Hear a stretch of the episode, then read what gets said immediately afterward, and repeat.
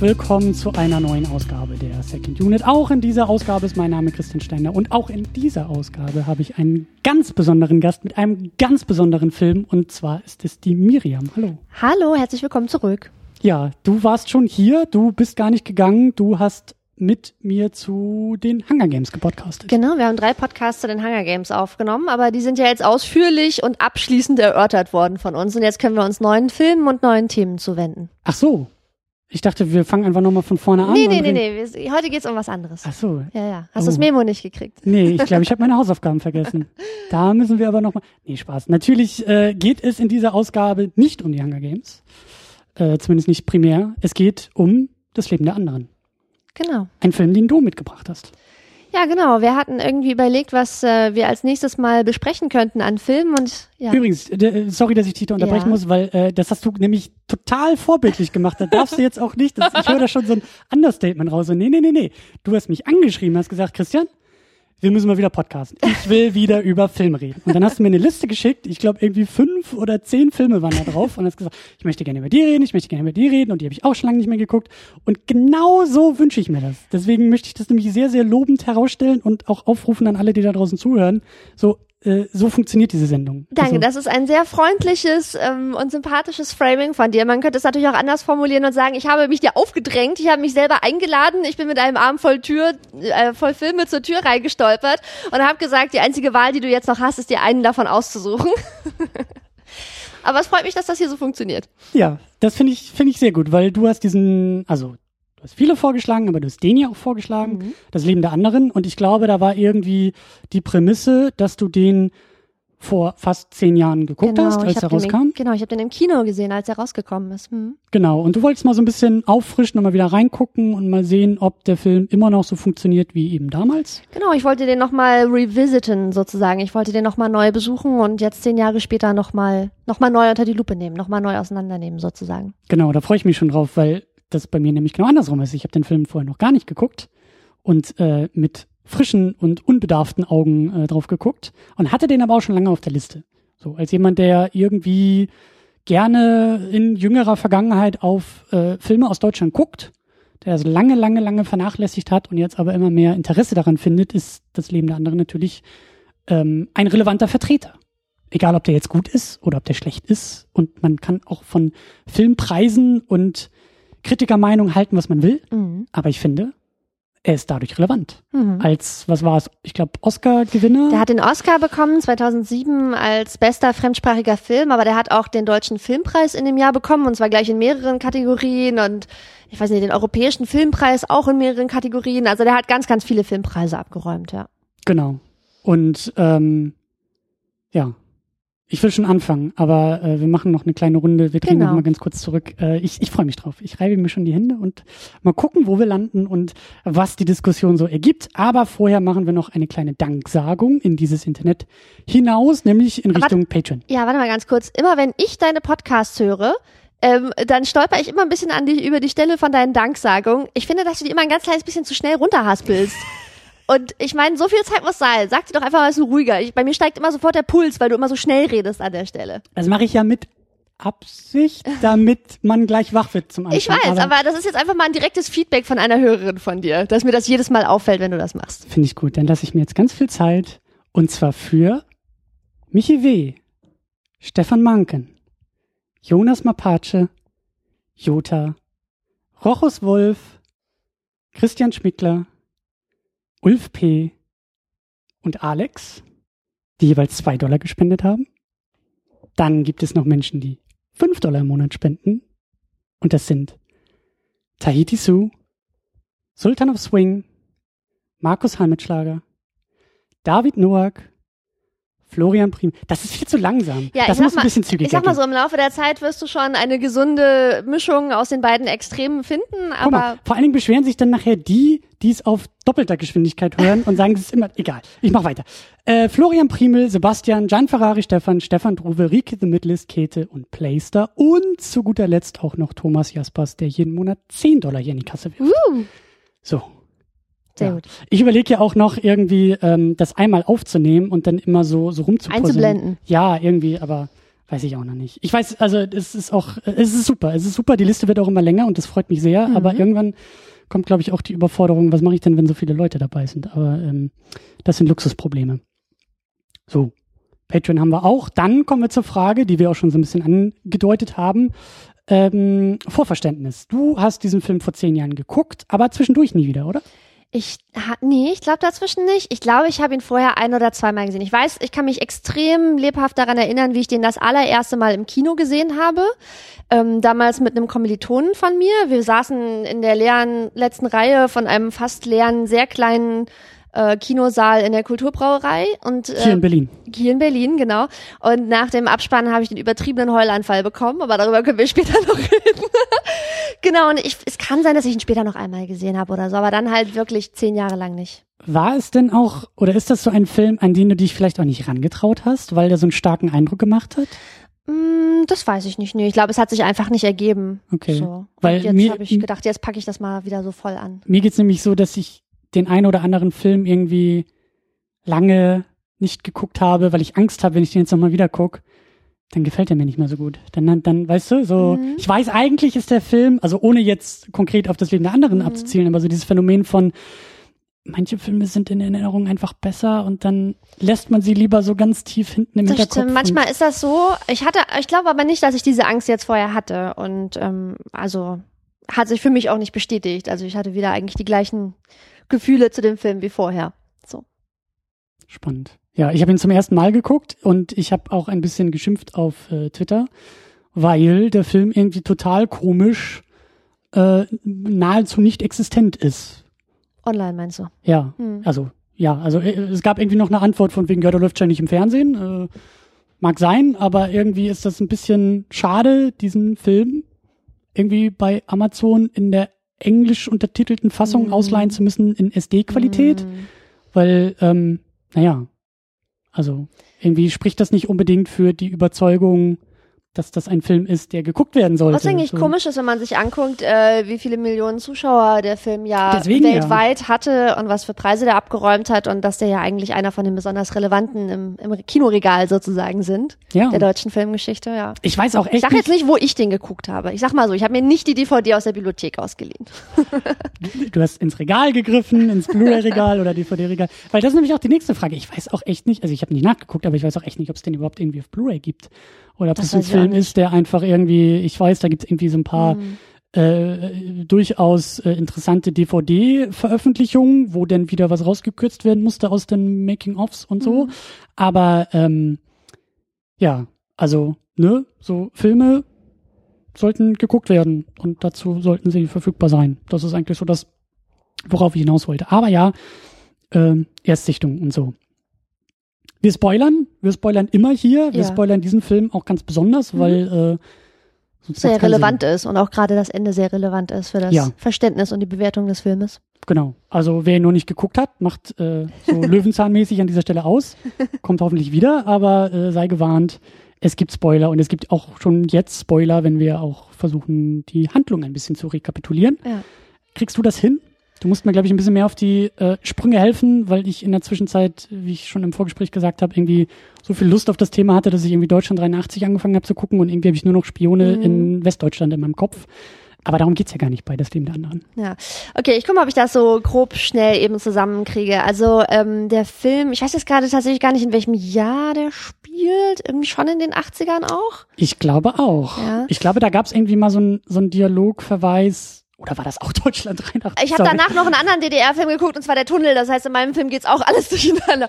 Sehr Gut. gut. Dieser Film spielt in der DDR. ähm, und es geht um einen, ähm, um einen Stasi, einen Staatssicherheitshauptmann, der also dafür zuständig ist, Leute zu überwachen. Und das ist Gerd Wiesler, gespielt von Ulrich Mühe, der dafür auch sehr viele Preise bekommen hat. Mhm. Ähm, ein großartiger Schauspieler, der dann allerdings auch 2007, in dem Jahr, wo der Film den Oscar gewonnen hat, auch verstorben ist. Ähm, also es geht um diesen Stasi-Hauptmann und es geht um ein Künstlerpaar, ein ähm, Schriftsteller und eine Schauspielerin, die zusammenleben, äh, Georg Dreimann und Christa Maria Sieland, gespielt von Sebastian Koch und Martina Gedeck. Und ähm, es gibt jemanden bei der Stasi ganz weit oben, und zwar den äh, Kulturminister, wenn ich das richtig sehe. Genau, der ist scharf auf diese Schauspielerin und will deswegen den Schriftsteller, also ihren Partner, aus dem Weg räumen. Und deswegen ordnet er an, dass dieses Künstlerpaar ähm, überwacht wird von der Stasi. Und in der Hoffnung, dass irgendwie rausgefunden wird, dass also der Partner von der Schauspielerin ähm, der, der, der äh, Schriftsteller Dreimann, dass der irgendwie Dreck am Stecken hat, dass irgendwie rauskommt, dass er staatsgefährdende Propagandaschriften produziert oder irgendwie sowas, damit er ihn dann verhaften lassen kann, sein Konkurrent aus dem Weg geräumt ist und er also an die Frau rankommt. Das ist, glaube ich, so ein bisschen die Grundprämisse. Und der ganze Film dreht sich dann darum, dass also dieser Stasi-Hauptmann ähm, Wiesler, der damit beauftragt wird, diese Überwachungsaktion durchzuführen, auf dem Dachboden in dem Haus, wo dieses Künstler-Ehepaar lebt, ähm, diese Überwachung durchführt. Die gesamte Wohnung ist verwandt. Er kann alles hören, was in jedem Raum gesprochen wird. Es gibt Kameras und er überwacht quasi das gesamte Leben von den beiden, alles, was passiert, alle Konflikte, jede Sexszene, jeder Streit, jeder, der zu Besuch kommt, alles kriegt er mit. Und in seinem eigenen Leben ist nicht so richtig viel los und deswegen heißt der Film ja auch das Leben der anderen, weil er immer mehr in das Leben von diesen beiden Künstlern reingesogen wird sozusagen und im Laufe dessen ähm, so seine Überzeugung in Frage stellt, könnte man sagen, sich so ein bisschen von diesem dieser DDR und Stasi-Ideologie, der sozialistischen Ideologie nach und nach, ohne es zu merken, selber lossagt, dann die Seiten wechselt und tatsächlich auch nicht mehr nur beobachtet, sondern irgendwann in das Geschehen eingreift. So würde ich die Handlung zusammenfassen. Sehr gut. Eins plus mit Sternchen. Du hast Juhu. auch schon gleich die Schauspieler äh, erwähnt. Ähm, ich glaube, du hast noch Ulrich Tucker vergessen als oh, Genau, ja, Ulrich Tucker ist auch noch, der, der steht ja so ein bisschen von in der Hierarchie zwischen dem Hauptmann Wiesler, der die Überwachung durchführt, und dem Kulturminister, der die Schauspielerin ihrem Partner ausspannen will, und Ulrich Tukur, der Oberstleutnant Grubitz, der ist mit Wiesler zusammen damals zur Uni gegangen und ist der, der steht in der Hierarchie über ihm und der sagt ihm halt, dass er diesen, diesen Überwachungsvorgang äh, durchführen soll. Und der ist so ein bisschen das Bindeglied zwischen Wiesler und dem Minister. Mhm. Und ähm, die Beziehung und, und, von den beiden spielt auch noch hat eine auch Rolle. so eine so eine leicht gegensätzliche ähm, Handlungsbewegungsrichtung. Ja, der versucht halt immer, naja, der versucht halt immer dem Kulturminister in den Arsch zu kriechen und es dem recht zu machen. Und deswegen sagt er immer zu Wiesler, wir müssen unbedingt dem Dreimann irgendwas nachweisen, damit der sein Ziel erreichen kann oder an die Frau rankommt. Das ist dann gut für unsere Karriere. Mhm. Das heißt, da versucht er sich immer mit Wiesler zu verbrüdern und sagt immer, hey, wir beide, wir waren noch zusammen bei der Uni und hier häng dich mal so richtig rein, dann wird das auf jeden Fall karrieretechnisch für uns beide top ausgehen. Aber dann kriegt er langsam, er hat so eine Intuition, dass Wiesler irgendwie nicht mehr so ganz auf seiner Seite steht und äh, wendet sich dann auch immer gegen ihn. So. Ja. Mhm. Und die werden auch sehr, sehr schön ähm, eingeführt, diese beiden Figuren. Also äh, ich muss immer noch ein bisschen auf die Notizen gucken. Ich habe die Namen nicht ganz so parat. Also wir haben den Wiesler, da genau. ich Mühe, der als ähm, Dozent, mhm. also erstmal geht's, geht's, also der Film geht ja los mit so einer Verhör- Szene, mhm. ähm, die er durchführt. Genau, für die und, Stasi. Für die Stasi. Und da werden auch gleich so diese, diese Kniffs und Tricks, Tricks, auch so ein bisschen Psychoterror genau, so ein bisschen eingeführt, genau. Und da geht's, da geht's irgendwie ähm, boah, ich weiß auch schon gar nicht mehr, was, was da los war. Aber ein Mann sitzt da irgendwie auf dem mhm. Stuhl, sehr unbequem, 40 Stunden am Stück wird er verhört, er genau. darf nicht schlafen, er muss die Hände, er muss auf den Händen sitzen, ja. damit er diese, diese Geruchsprobe abgibt. Ja. Er schwitzt natürlich und ja. das landet dann auf diesem Tuch auf dem Stuhl, das landet im Stasi-Archiv, also alles sehr ausgeklüngelt mhm. und ausgeklügelt. Und ähm, so fängt der Film ja an und dann springt der Film aus dieser Verhörszene sozusagen in den Hörsaal über ein genau. Tonbandgerät. Ähm, und äh, da sehen wir dann eben, dass Wiesler ähm, den Studierenden beibringt, wie man Verhöre durchführt. Also das sind ganz offensichtlich ja irgendwie auch Offiziersanwärter bei der Stasi oder irgendwas. Genau. Leute, die später perspektivisch selber Verhöre durchführen sollen. Genau, also so, so ein Ausbildungsauftrag mhm. irgendwie auch hat. Und, und der, der Grobitz kommt dann dazu mhm. und man merkt schon gleich, Wiesler ist derjenige, der wirklich Ahnung vom Menschen und auch von ja. Verhörtechniken hat. Mhm. Und äh, der Grubitz halt. Äh, der, der ist eigentlich ein Trottel. Ja, der hat nicht so die Menschenkenntnis. Der ist so per Peter-Prinzip nach oben befördert worden. Er ist eher so genau. durch Zufall, Dummheit und Arschkriecherei eine Hierarchiestufe über Wiesler. Genau. Aber nicht das, wegen Talent. Genau, und das Tolle ist eben, dass es denn diese Szene da in dem, in dem Theater gibt. Also da kommt dann der Dreimann noch ins Geschehen dazu, mhm. also indirekt. Ähm, weil äh, Grubitz und Wiesler in dieses Theater irgendwie gehen, sich da das Stück angucken mhm. und der Dreimann als Vorzeige sozialistischer Regisseur. Künstler gilt und irgendwie immer die tollsten staatstreuen Texte schreibt Mhm, und selbst im Westen irgendwie zitiert und gelesen wird und alles toll, alles wunderbar. Und ich fand es eben so, so bezeichnend, dass dann eben Wiesler schon Misstrauen gegenüber dem Dreimann hat und schon Ja. gleich sagt so, ja, wir sollten da mal genauer drauf gucken und gerade weil der so und so, der hat irgendwie was und Mhm. der, der Grubitz ist derjenige, der sagt, ach nein, der ist doch, und der überhaupt nicht und das ist doch alles koscher. Und dann geht aber der, der, äh, wie hieß der, Grubitz, Grubels, ja. zu dem, zu dem dritten, zu dem, Kulturminister. Zu dem Kulturminister. Herrn Frunter, ja. genau, und dann sagt der Kulturminister, Was halten Sie denn von dem Künstler, von dem Dreimann? genau, und anstatt seine eigene Meinung äh, preiszugeben, Ja. benutzt er das, was Wiesler vorher, vorher Mhm. zu ihm gesagt hat und kriegt gleich eine Lobeshymne zurück von dem Kulturminister, der sagt, ja, also jeder Sie andere haben ja Stasi-Trottel. Jeder genau, Trottel hätte gesagt, der doch nicht. Ja. Genau, genau. Aber das genau. ist auch so eins von den Motiven, die sich durch den ganzen Film durchziehen, wo immer wieder gezeigt wird, dass Grubitz wirklich keine Intuition, keine Ahnung hat und einfach auch ein gefühlskalter Trottel ist. Und dass alle seine Erfolge, die er im Laufe des Films erzielt, immer wenn er irgendwas erreicht, dann geht das eigentlich immer auf Ideen von Wiesler zurück. Von anderen Naja, irgendwie, ne? genau. Ja, ich, ich fand diese, diese, diesen ganzen Eröffnungs, also diese ganze Eröffnungsszene, allein schon so dieses Verhör, der Hörsaal, das fand ich schon total stark. Also da ging Mhm. schon, da ging schon gut los. Ich finde, der Film macht das sehr, sehr gut. Mhm. Da gleich so diesen, diesen, also der findet seinen eigenen, seinen eigenen Stil, seinen eigenen Ton irgendwie ganz gut. Mhm. Ähm, ist ein sehr unaufgeregter Film. Ähm, alles so ein bisschen nüchterner, Mhm. Ähm, aber durchaus spannend. Mhm. Also diese, diese, diese Verhörszene und dann eben auch der Sprung in den Hörsaal und auch diese ganzen, also auch den Apparat da drum irgendwie zu Mhm. erkennen und diese, diese ganzen Tricks und diese ganzen Mechanismen in wenigen Szenen und auch in konkreten Momenten irgendwie zu sehen und dann auch eben in dem äh, Spiel zwischen ähm, Studierenden und Dozenten und so dieses Hin und Her, da, da finde ich, macht der Film schon eine ganze Menge. Ähm, und setzt ganz gut, also mich hat er ganz gut da reingeführt. Mhm. Äh, wie ging dir das? Ja, auf jeden Fall. Ich finde, dass gleich diese erste Szene schon ein gutes Beispiel ist für viele Sachen, die ich an dem Film großartig finde. Ähm, ich finde, dass der Film sehr in jeder Szene, in jedem Motiv, was er darstellt, immer sehr vielschichtig ist. Also man kann immer so einfach wahlweise nur der Handlung so ein bisschen folgen und so ein bisschen sich davon treiben lassen. Aber wenn man Lust hat, kann man immer auch noch eine Ebene und noch eine Ebene und noch eine Ebene tiefer bohren und dann entdeckt man zusätzliche Motive, die da noch drin versteckt sind und so weiter. Hast du da schon durch die Wiederholungssichtung irgendwie so ein bisschen was gesehen? Also ich, vielleicht, also ich glaube, ich glaube, dass es dann vielleicht tatsächlich einfacher ist, auf Motive zu achten, die immer wieder kommen. Also ähm, zum Beispiel gleich in dieser ersten Szene, was man sieht, ist dieses, dass jede Äußerung, die jede Person zu jedem beliebigen Zeitpunkt macht, immer gegen sie verwendet werden kann in diesem Überwachungsstaat. Da ist doch dieser eine Studierende, der irgendwie einfach nur eine Verständnisnachfrage stellt, könnte man sagen. Der sagt, warum müssen sie ihn denn so quälen? Warum darf er denn nicht schlafen? Ist das nicht unmenschlich? Und das ist ein ganz kleines Detail. Und da sieht man sofort, wie Wiesler sich auf dem Sitzplan hi- hinter dem Namen von dem Studenten so ein Kreuz macht. So nach Ja. dem Motto, der ist schon gleich aufgefallen. Ja. Und das ist was, was sich später auch immer wieder durchzieht. Dann gibt's diese Szene in der Kantine, wo dieser eine, dieser junge Unterleutnant, whatever, diesen Honecker-Witz erzählt, ne? Und dann sofort so eine dadurch, dass die anderen beiden, der, der Grubitz und der Wiesler an dem Tisch sitzen und der Grubitz dann so, so eine, so eine Machtszene dann da ausspielt, ne, so Powerplay. Hm. Äh, ja, sagen Sie mal Ihren Namen und Ihren Dienstgrad und den so total einschüchtert, dann wieder so tut, so, haha, erzählen Sie den Witz mal zu Ende, den kenne ich bestimmt eh schon oder ich kenne noch einen besseren Honecker-Witz, dann entspannt er sich wieder, erzählt den Witz, dann geht der Grubitz wieder in den ernsten Modus, macht ihm wieder Angst. Das ist eine super anstrengende, gruselige Szene, weil du halt nie weißt, ist das jetzt ein Witz oder ist das gerade der Anfang von der Zerstörung einer Karriere oder eines Menschenlebens.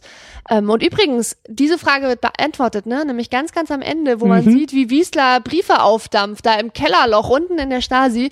Da sitzt in der Reihe hinter ihm der Typ, der in der Kantine den Witz erzählt hat. Das heißt, tatsächlich wurde seine Karriere später zerstört.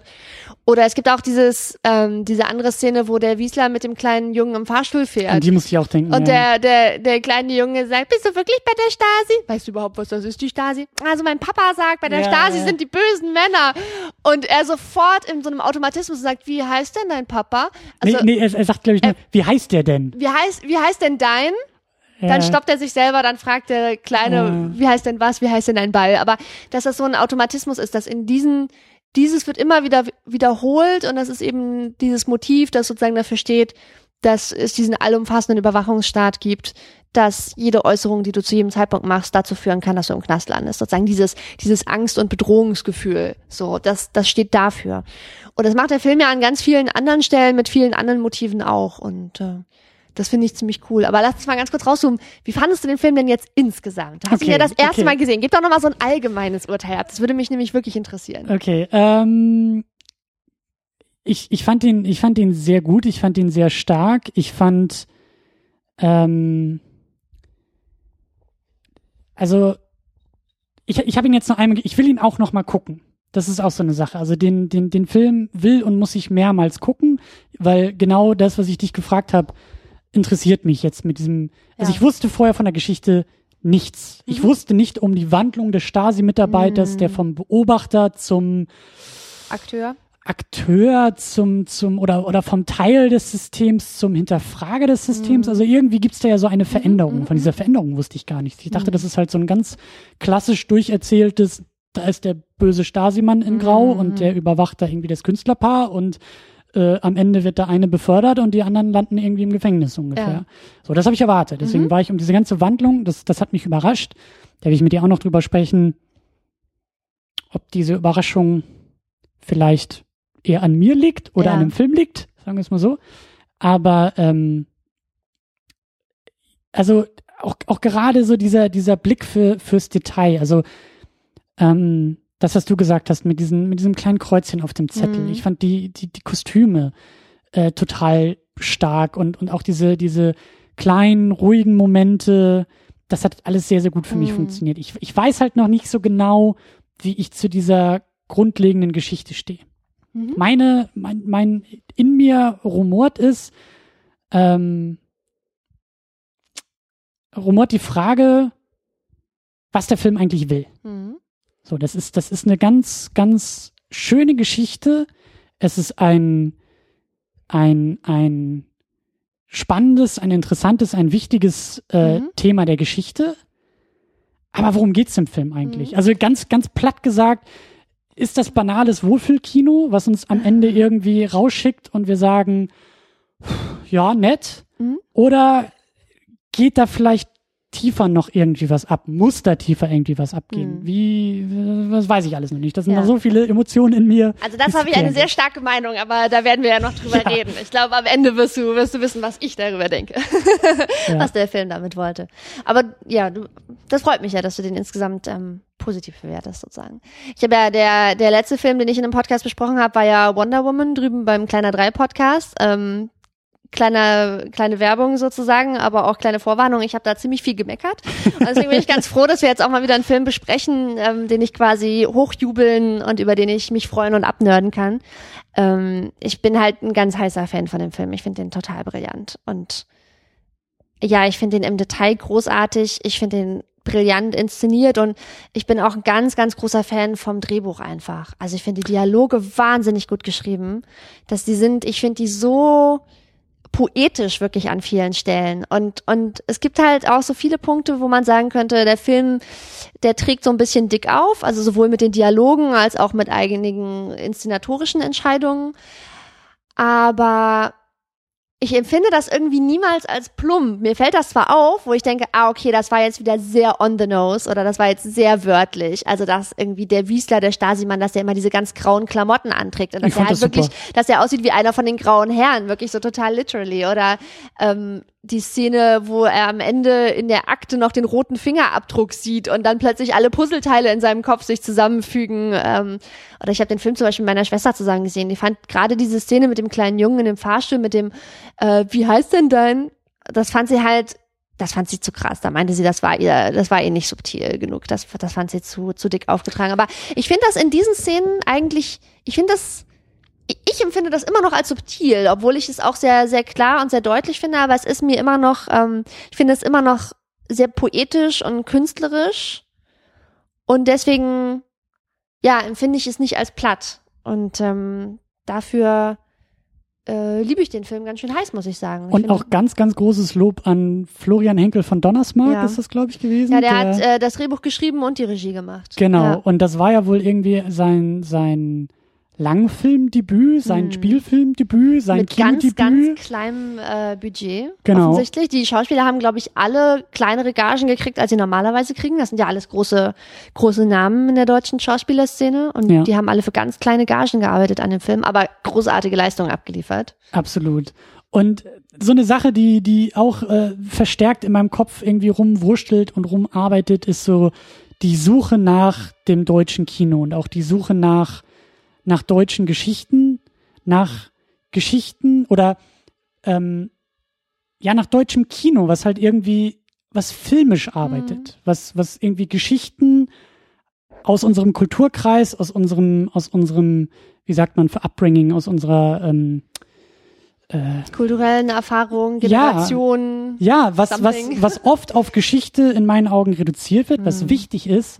Aber ich, ich frage mich halt immer, wo ist die Transferleistung? Mhm. Was ist, was ist, ähm, also wo, wo, wo wird aus dem Konkreten etwas Allgemeines gemacht? Und was Mhm. sind vielleicht auch die allgemeinen Lektionen, die wir irgendwie für uns und auch Themen, an denen wir Mhm. uns eigentlich abarbeiten wollen und müssten, eben auch im Kino irgendwie abarbeiten. Was sind, was sind auch kulturelle Brennpunkte, was sind Mhm. kulturelle Streitfragen, die es irgendwie film und wirklich filmisch zu bearbeiten Mhm. gilt? Und ich finde zum Beispiel, das, was du jetzt als plump beschrieben hast, habe ich auch irgendwie gelesen in der Nein, Wikipedia ich finde es nicht als plump. als plump nachzitiert hast, weil du sagtest, deine Schwester fand das irgendwie dick aufgetragen. Genau, ich finde, es ist teilweise sehr on the nose, aber immer noch subtil. Ich würde es nicht plump nennen. Okay. Selbst das, selbst das on the nose, äh, ich, ich finde das halt völlig legitim und das ist, das geht Hm. für mich halt alles in die Richtung, das ist Film. Das ist halt irgendwie auch Film. Gerade irgendwie, wenn er da oben auf dem Dachboden sitzt, ja, Ja. und dann irgendwie sich, ich habe das in der Wikipedia nur so quer gelesen und Leute sagen, also das hat's ja nie gegeben. Also wenn da irgendwie da Schreibmaschinen tippen, das hätte doch jeder Nachbar gehört. und das wäre doch aufgefallen, wenn sie da ständig irgendwie ein- und ausmarschieren. Und ich denke mir, okay, ja, aber es ist ein Film. Ja, ja. Weißt du? Und Film arbeitet halt anders als Realität. Hm. Und ähm, ich hoffe, so auch nicht auf andere Filme zu gucken, sondern sag, ja klar, äh, da geht es irgendwie äh, um die Auserwählte oder die zufällig Auserwählte, die da bei diesen Todesspielen Mhm. irgendwie mitmacht, aber aus ihrer Moralität irgendwie die ganze Welt verändert. So, ja, das ist auch total unrealistisch, aber das ist Film. Und das finde ich halt hier auch gut und wie du sagst, dieser Fingerabdruck und auch, ich finde diese, ich finde das Kostüm, ich fand das so geil, das hat mich an an äh, eher an 1984 erinnert, so an diese an diese graue Masse. Ähm, und das sind halt alles, das das sind das sind ganz wichtige filmische Mittel, die ich eben so stark von einem äh, äh, Florian Henkel von Donnersmarck eingesetzt sehe, als jemanden, der noch so wie ich das gelesen habe, gar nicht so viele Erfahrung, zumindest im Langfilmbereich hat. Und das finde ich, das finde ich halt stark. Das ist wirklich, das geht für mich in eine Richtung von, von auch Filmverständnis, ja. Also auch irgendwie. Also er hat auf jeden Fall Talent, sagen wir mal so. ja, und ich weiß auch nicht, irgendwie, ich, Und er hat, er hat Geist und Ideen. Also ich finde das, ich finde das Drehbuch auch so witzig an vielen Stellen. Ich finde viele Dialog, also viele Stellen im Dialog finde ich halt auch einfach lustig, also wirklich cool geschrieben so. Das ist ja kein lustiger Film, aber zwischendurch hat er leichte Momente, wo man irgendwie lacht, weil irgendwas wirklich ähm, was geistreiches, komisches passiert so. ja. Ich weiß nicht, was aus ihm geworden ist. Ich glaube, er hat irgendwie nochmal so ein Hollywood-Ding versucht und Ich erinnere mich nur, gefloppt. dass ich später einmal gehört habe, dass er irgendwie in Person ein arroganter Schnösel sein soll. Keine Ahnung. Whatever. Kann, Ja. ich, kann ich nicht bestätigen. Weiß ich nicht, ob es ein Gerücht ist. Weiß ich nicht. das, ja, der, keine, der, der Film ist super. Das muss man ihm zugute Genau, darauf, darauf können wir uns einigen und Ja. über den wollen wir auch reden. So, was, was da irgendwie privat abgeht, keine Ahnung. Aber ähm, ja, starker Film, der wirklich äh, filmisch auch, auch schön arbeitet. Und ähm, ich habe auch, ich habe überhaupt nichts gegen dickes Auftragen. Hm. Also äh, im Gegenteil, das, das, das darf auch mal, das darf auch du, äh, durchaus mal dicker auftragen. Ich weiß halt nur nicht, ähm, vielleicht wollen wir da auch als nächstes drüber sprechen, so diese, diese ganze Kehrtwende. Mhm. Also erstmal finde ich das auch, vielleicht kann man sich damit auch so ein bisschen so größeren Motiven oder größeren Fragen in- irgendwie nähern. Ich meine, das schwingt, das schwingt ja bei dieser ganzen Thematik und bei dem Film halt mit. Es ist, es ist dieser ähm, historische Hintergrund, Mhm. Stasi, Überwachung, DDR, Künstler im System, die irgendwie gegen das System.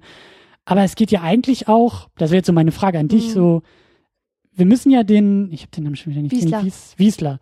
Der Wiesler ist unser Protagonist. Mhm. Der graue, Herr, der graue Herr, der graue Stasi-Mann, der eigentlich kein Leben führt. genau. Aber er wird durch diese Überwachung verändert. Mhm. Er ist derjenige, der eigentlich den großen Handlungsweg geht. Mhm. Ähm, naja, er und Reimann. Also ich habe da mal drüber nachgedacht, dass die beiden ja eigentlich so ein bisschen im Nachhinein sich anfühlen wie Zwillinge oder zwei Seiten der gleichen Medaille oder so, weil die ja so ein bisschen so eine spiegelbildliche Entwicklung durchmachen. Das sind eigentlich die beiden einzigen Figuren, die sich entwickeln in der Geschichte. Alle anderen Figuren bleiben eigentlich da stehen, wo sie sind, mehr oder weniger. Oder sterben. Oder sterben, ja, aber machen äh, keine Charakterentwicklung sozusagen durch. Wiesler macht eine Entwicklung durch und ziemlich analog dazu macht Reimann ja auch eine Entwicklung durch. Die sind ja beide am Anfang ungefähr als einzige in ihrem gesamten Umfeld. Also Dreimann ist der einzige in seinem Künstlerumfeld, der wirklich an den Sozialismus glaubt, aus so einer süßen Naivität heraus. Und Wiesler ist auch in seinem Stasi-Umfeld auch der mhm. einzige, der aus einer süßen Naivität heraus an den Sozialismus glaubt. Die anderen sind alle nur an ihrem eigenen Fortkommen und an ihrer Karriere oder an der Ausübung irgendwelcher Machtfantasien interessiert. Stimmt. Aber die anderen um ihn herum in dem Stasi-Umfeld agieren auch nicht, weil sie wirklich an den Sozialismus glauben. Wiesler ist der einzige, der daran glaubt. Die anderen Funktionäre zum Beispiel, die ähm, genießen ja auch gerne alle Privilegien, die sie haben, die, die Limousine, nicht, die Limousine, die Möglichkeit irgendwie Frauen klarzumachen und zu erpressen und zu sich in die Limousine zu ziehen und und weiß ich nicht, sich irgendwie schlau zu fühlen. Irgendwie der der Grubitz zum Beispiel, der, der Trottel, den wir schon angesprochen hatten, ähm, der kriegt ja sogar eine Professur und Leute promovieren bei ihm und dabei ist er einfach offensichtlich hm. hat er keine Ahnung von gar nichts so, ne? hm. ne? Und Wiesler ist der Einzige, der wirklich ehrlich, aufrichtig an den Sozialismus glaubt. Das wird auch nochmal demonstriert in der Szene, wo sie in der Kantine sind. Da sagt der Grubitz zu ihm, äh, der Tisch für die wichtigen Funktionäre ist da drüben. Und Wiesler setzt sich demonstrativ zu den, zu den kleinen Leuten, ne, zu den Underlings und sagt, irgendwo muss der Sozialismus ja beginnen.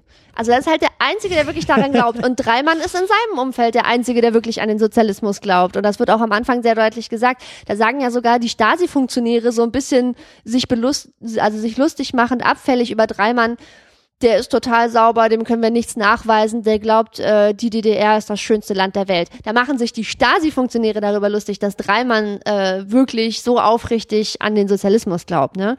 Und beide machen im Laufe des Films eine Entwicklung durch, dass sie erkennen, dass die DDR nicht das schönste Land der Welt ist und dass der Sozialismus nicht die Ideologie ist, die alle ins Licht führt, sondern dass sie beide erkennen und zwar ziemlich analog, finde ich, also jeweils in ihrer Funktion, in ihrem, in ihrem Leben sozusagen, beide erkennen relativ analog, dass sie in einem Unrechtsstaat leben und warum und was das bedeutet und ziehen daraus für sich persönlich Konsequenzen für ihr Handeln und treffen Entscheidungen.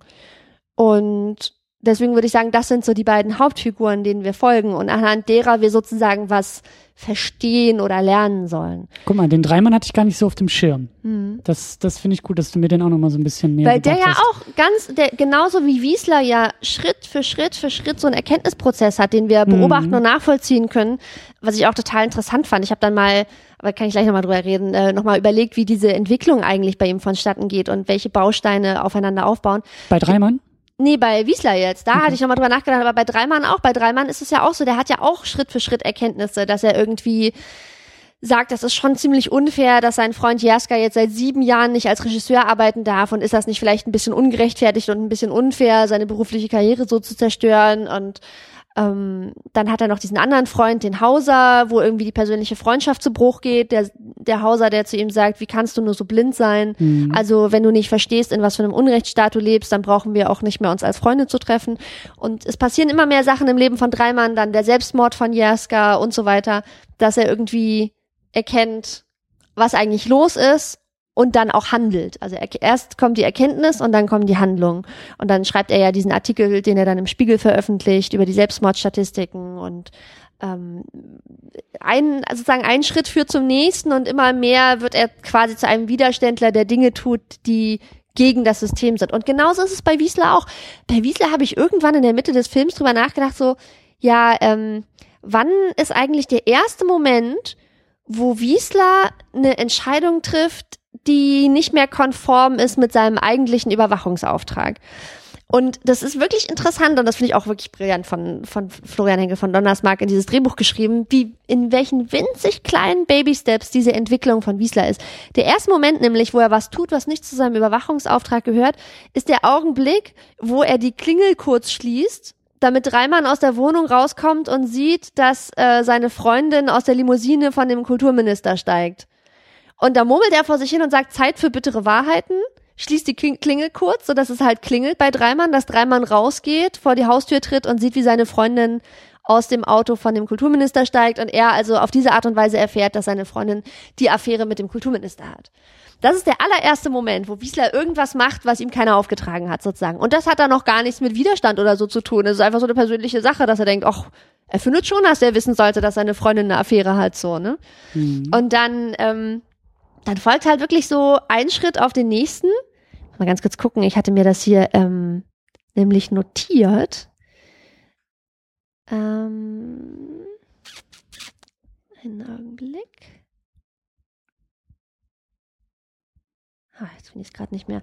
Also es gibt dann immer wieder Augenblicke, wo, wo Wiesler irgendwie, ach hier genau, jetzt habe ich es gefunden. Dann gibt es diese Stelle, wo ähm, sich die beiden streiten. Es gibt ja dann immer wieder Szenen von dem Schichtwechsel, ne? wo Wiesler von diesem anderen Stasi-Trottel abgelöst wird, der dann für ihn die, die Überwachung weiter fortführt. Und dann gibt's diese Szene, wo Wiesler auch gerade, glaube ich, ziemlich krass in die Szene hineingesogen wird, die er da beobachtet, so ein bisschen, wie es uns als Zuschauern mhm. geht. Ne? Wir mhm. werden ja auch so reingesogen in die Geschichte. Und Wiesler hört diesen Streit zwischen Dreimann und seiner Freundin, ähm, weil er weiß, dass sie jetzt wieder zu einem Date äh, mit dem Kulturminister gehen muss, weil der sie eben erpresst. Und er sagt, nein, geh nicht. Und genau in dem Moment ist halt Schichtwechsel. Und das ist so ein bisschen wie, weiß ich nicht, wenn du gerade eine Serie guckst und dann ist halt die Folge zu Ende und jetzt musst du eine Woche auf die nächste warten. Und Wiesler ist halt so, oh nein, jetzt weiß er nicht, wie es weitergeht. dann kommt der Schichtwechsel, dann kommt der andere Typ und ähm, hört halt, setzt sich die Kopfhörer auf und sagt so, hä, worüber reden die denn gerade? Also, und dann sagt er drei, und dann zitiert er dreimal und sagt, geh nicht durch diese Tür. Was, wo will sie denn hin? Und dann lügt nämlich Wiesler und sagt, sie will zu einer Klassenkameradin. Und Wiesler weiß ja ganz genau, dass, dass, mhm. sie hat zwar zu dreimal gesagt, dass sie zu der Klassenkameradin will, aber Wiesler weiß ganz genau, dass das nicht der Fall ist. Das heißt, eigentlich ist das die allererste Stelle, wo er lügt, könnte man sagen. Und dann gibt es diese Szene in der Kneipe, wo es auch wieder darum geht. Ganz kurz, ja. ganz kurz. Äh, ich, ich will noch, ich will noch ein paar Schritte ja, ja. zurückgehen. Ähm, also äh, klar, da werden wir auch noch drüber sprechen. Wiesler als Beobachter ja. äh, dieser ganzen Geschehnisse natürlich, eingreift, genau. der eingreift. Genau, mhm. als allererstes greift er aktiv ein. Mhm. Er benutzt diese Klingel mhm. und greift in die Geschehnisse ein. Mhm. Das heißt, auf diese Art und Weise kann er Einfluss üben, kann er ja, kann, kann er wirken auf das, was da passiert. Mhm. Gleichzeitig, was du gerade noch gesagt hast, ist er ja auch in der Lage als, also er ist Beobachter, aber er ist auch Protokollant dieser Ereignisse. Mhm. Die Art und Weise, wie er das Protokoll führt, die Art und Weise, wie er als Filter dieser Ereignisse mhm. funktioniert und eben sich selbst oder eigene Interessen oder eigene Überzeugungen mit reinbringt mhm. in die Beobachtung, ähm, verändert das Ergebnis der mhm. Beobachtung. So und das äh, das ist genau der Punkt. So, er, er, er verschweigt oder er, er, er färbt das mhm. ein, was eigentlich, weil technisch gesehen lügt er ja nicht. Es ist mhm. genau das, was sie gesagt Stimmt, hat. Ja. Er verschweigt aber die Kenntnisse um die tiefere Bedeutung. Ja, ja, seine zusätzlichen Kenntnisse lässt genau, er raus. Ja. Genau, also da, da passiert schon eine ganze Menge mit diesem Beobachtungskomplex, über den wir gleich mhm. eben auch noch, auch noch weiter quatschen wollen. Und dann, genau wie du gerade gesagt hast, gibt's halt noch die Möglichkeit, wirklich also noch aktiver ins Geschehen mhm. einzukommen. Wobei, auch da gibt's wieder mehrere Ebenen. Aber erstmal, also dieses Klingel aufmachen mhm. ist, jetzt mal ganz platt gesagt, das ist schon fast eine gottgleiche Fügung. Mhm. Ja, er hilft dem Schicksal vielleicht mal ein bisschen auf die Sprünge. Genau. Er ist ja überhaupt nicht als Verursacher irgendwie mhm. erkennbar für die ja, beiden, die beobachtet werden. Genauso das Protokoll, mhm. das liest der Dreimann am Ende, aber ne, es ist mhm. für die Handlung ja erstmal gar nicht relevant. Aber es wird relevant, dass er dann als ja, als anonymer mit den Figuren interagiert, ne? Mit den Figuren interagiert. Und ich habe schon gerade überlegt, ist er ein anonymer Kommentator? Auf gewisse Art und Weise schon, aber die Kommentierten wissen gar nicht, dass es ein direkter Kommentar ist. Also er zeigt sich. Ähm, er ist der, der Zuschauer, der in die Handlung springt.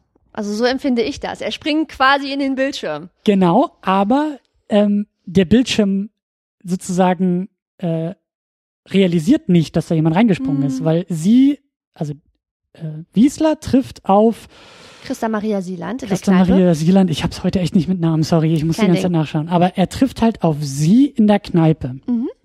Zufällig.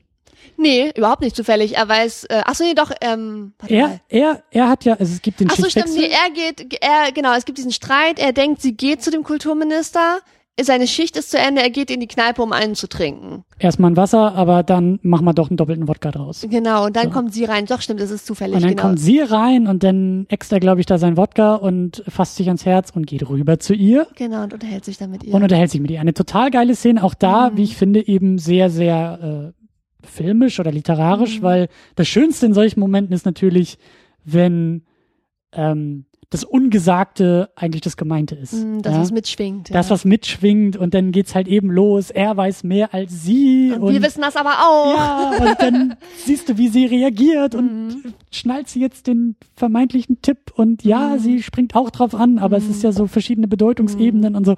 Ist total klasse, weil Mhm. er er geht zu ihr und und er, er kommentiert irgendwie eher ihre ihre Kunst, glaube ich, oder irgendwie das Schauspiel oder sie sie sie darf sich nicht zu sehr verlieren und muss irgendwie bei sich bleiben und Ja, so. er sagt, Spielt dass, auf er diese sagt dass er eine großartige Künstlerin ist Genau. und dass sie, dass er genau weiß, wer sie ist und, und wann sie, glaube ich, sie selbst ist. Genau, wenn sie auf der Bühne ist, ist sie mehr sie selber als im wirklichen Leben und äh, sie checkt das zwar nicht, aber springt dann trotzdem drauf an und sagt, ah, sie kennen, sie kennen ja offensichtlich mich sehr gut. Ähm, Genau, was genau, denken genau, Sie genau, denn? Wür- Würde die Person, die ich bin, würde die sich an die Kunst verkaufen? Und dann sagt er diesen wunderschönen Satz.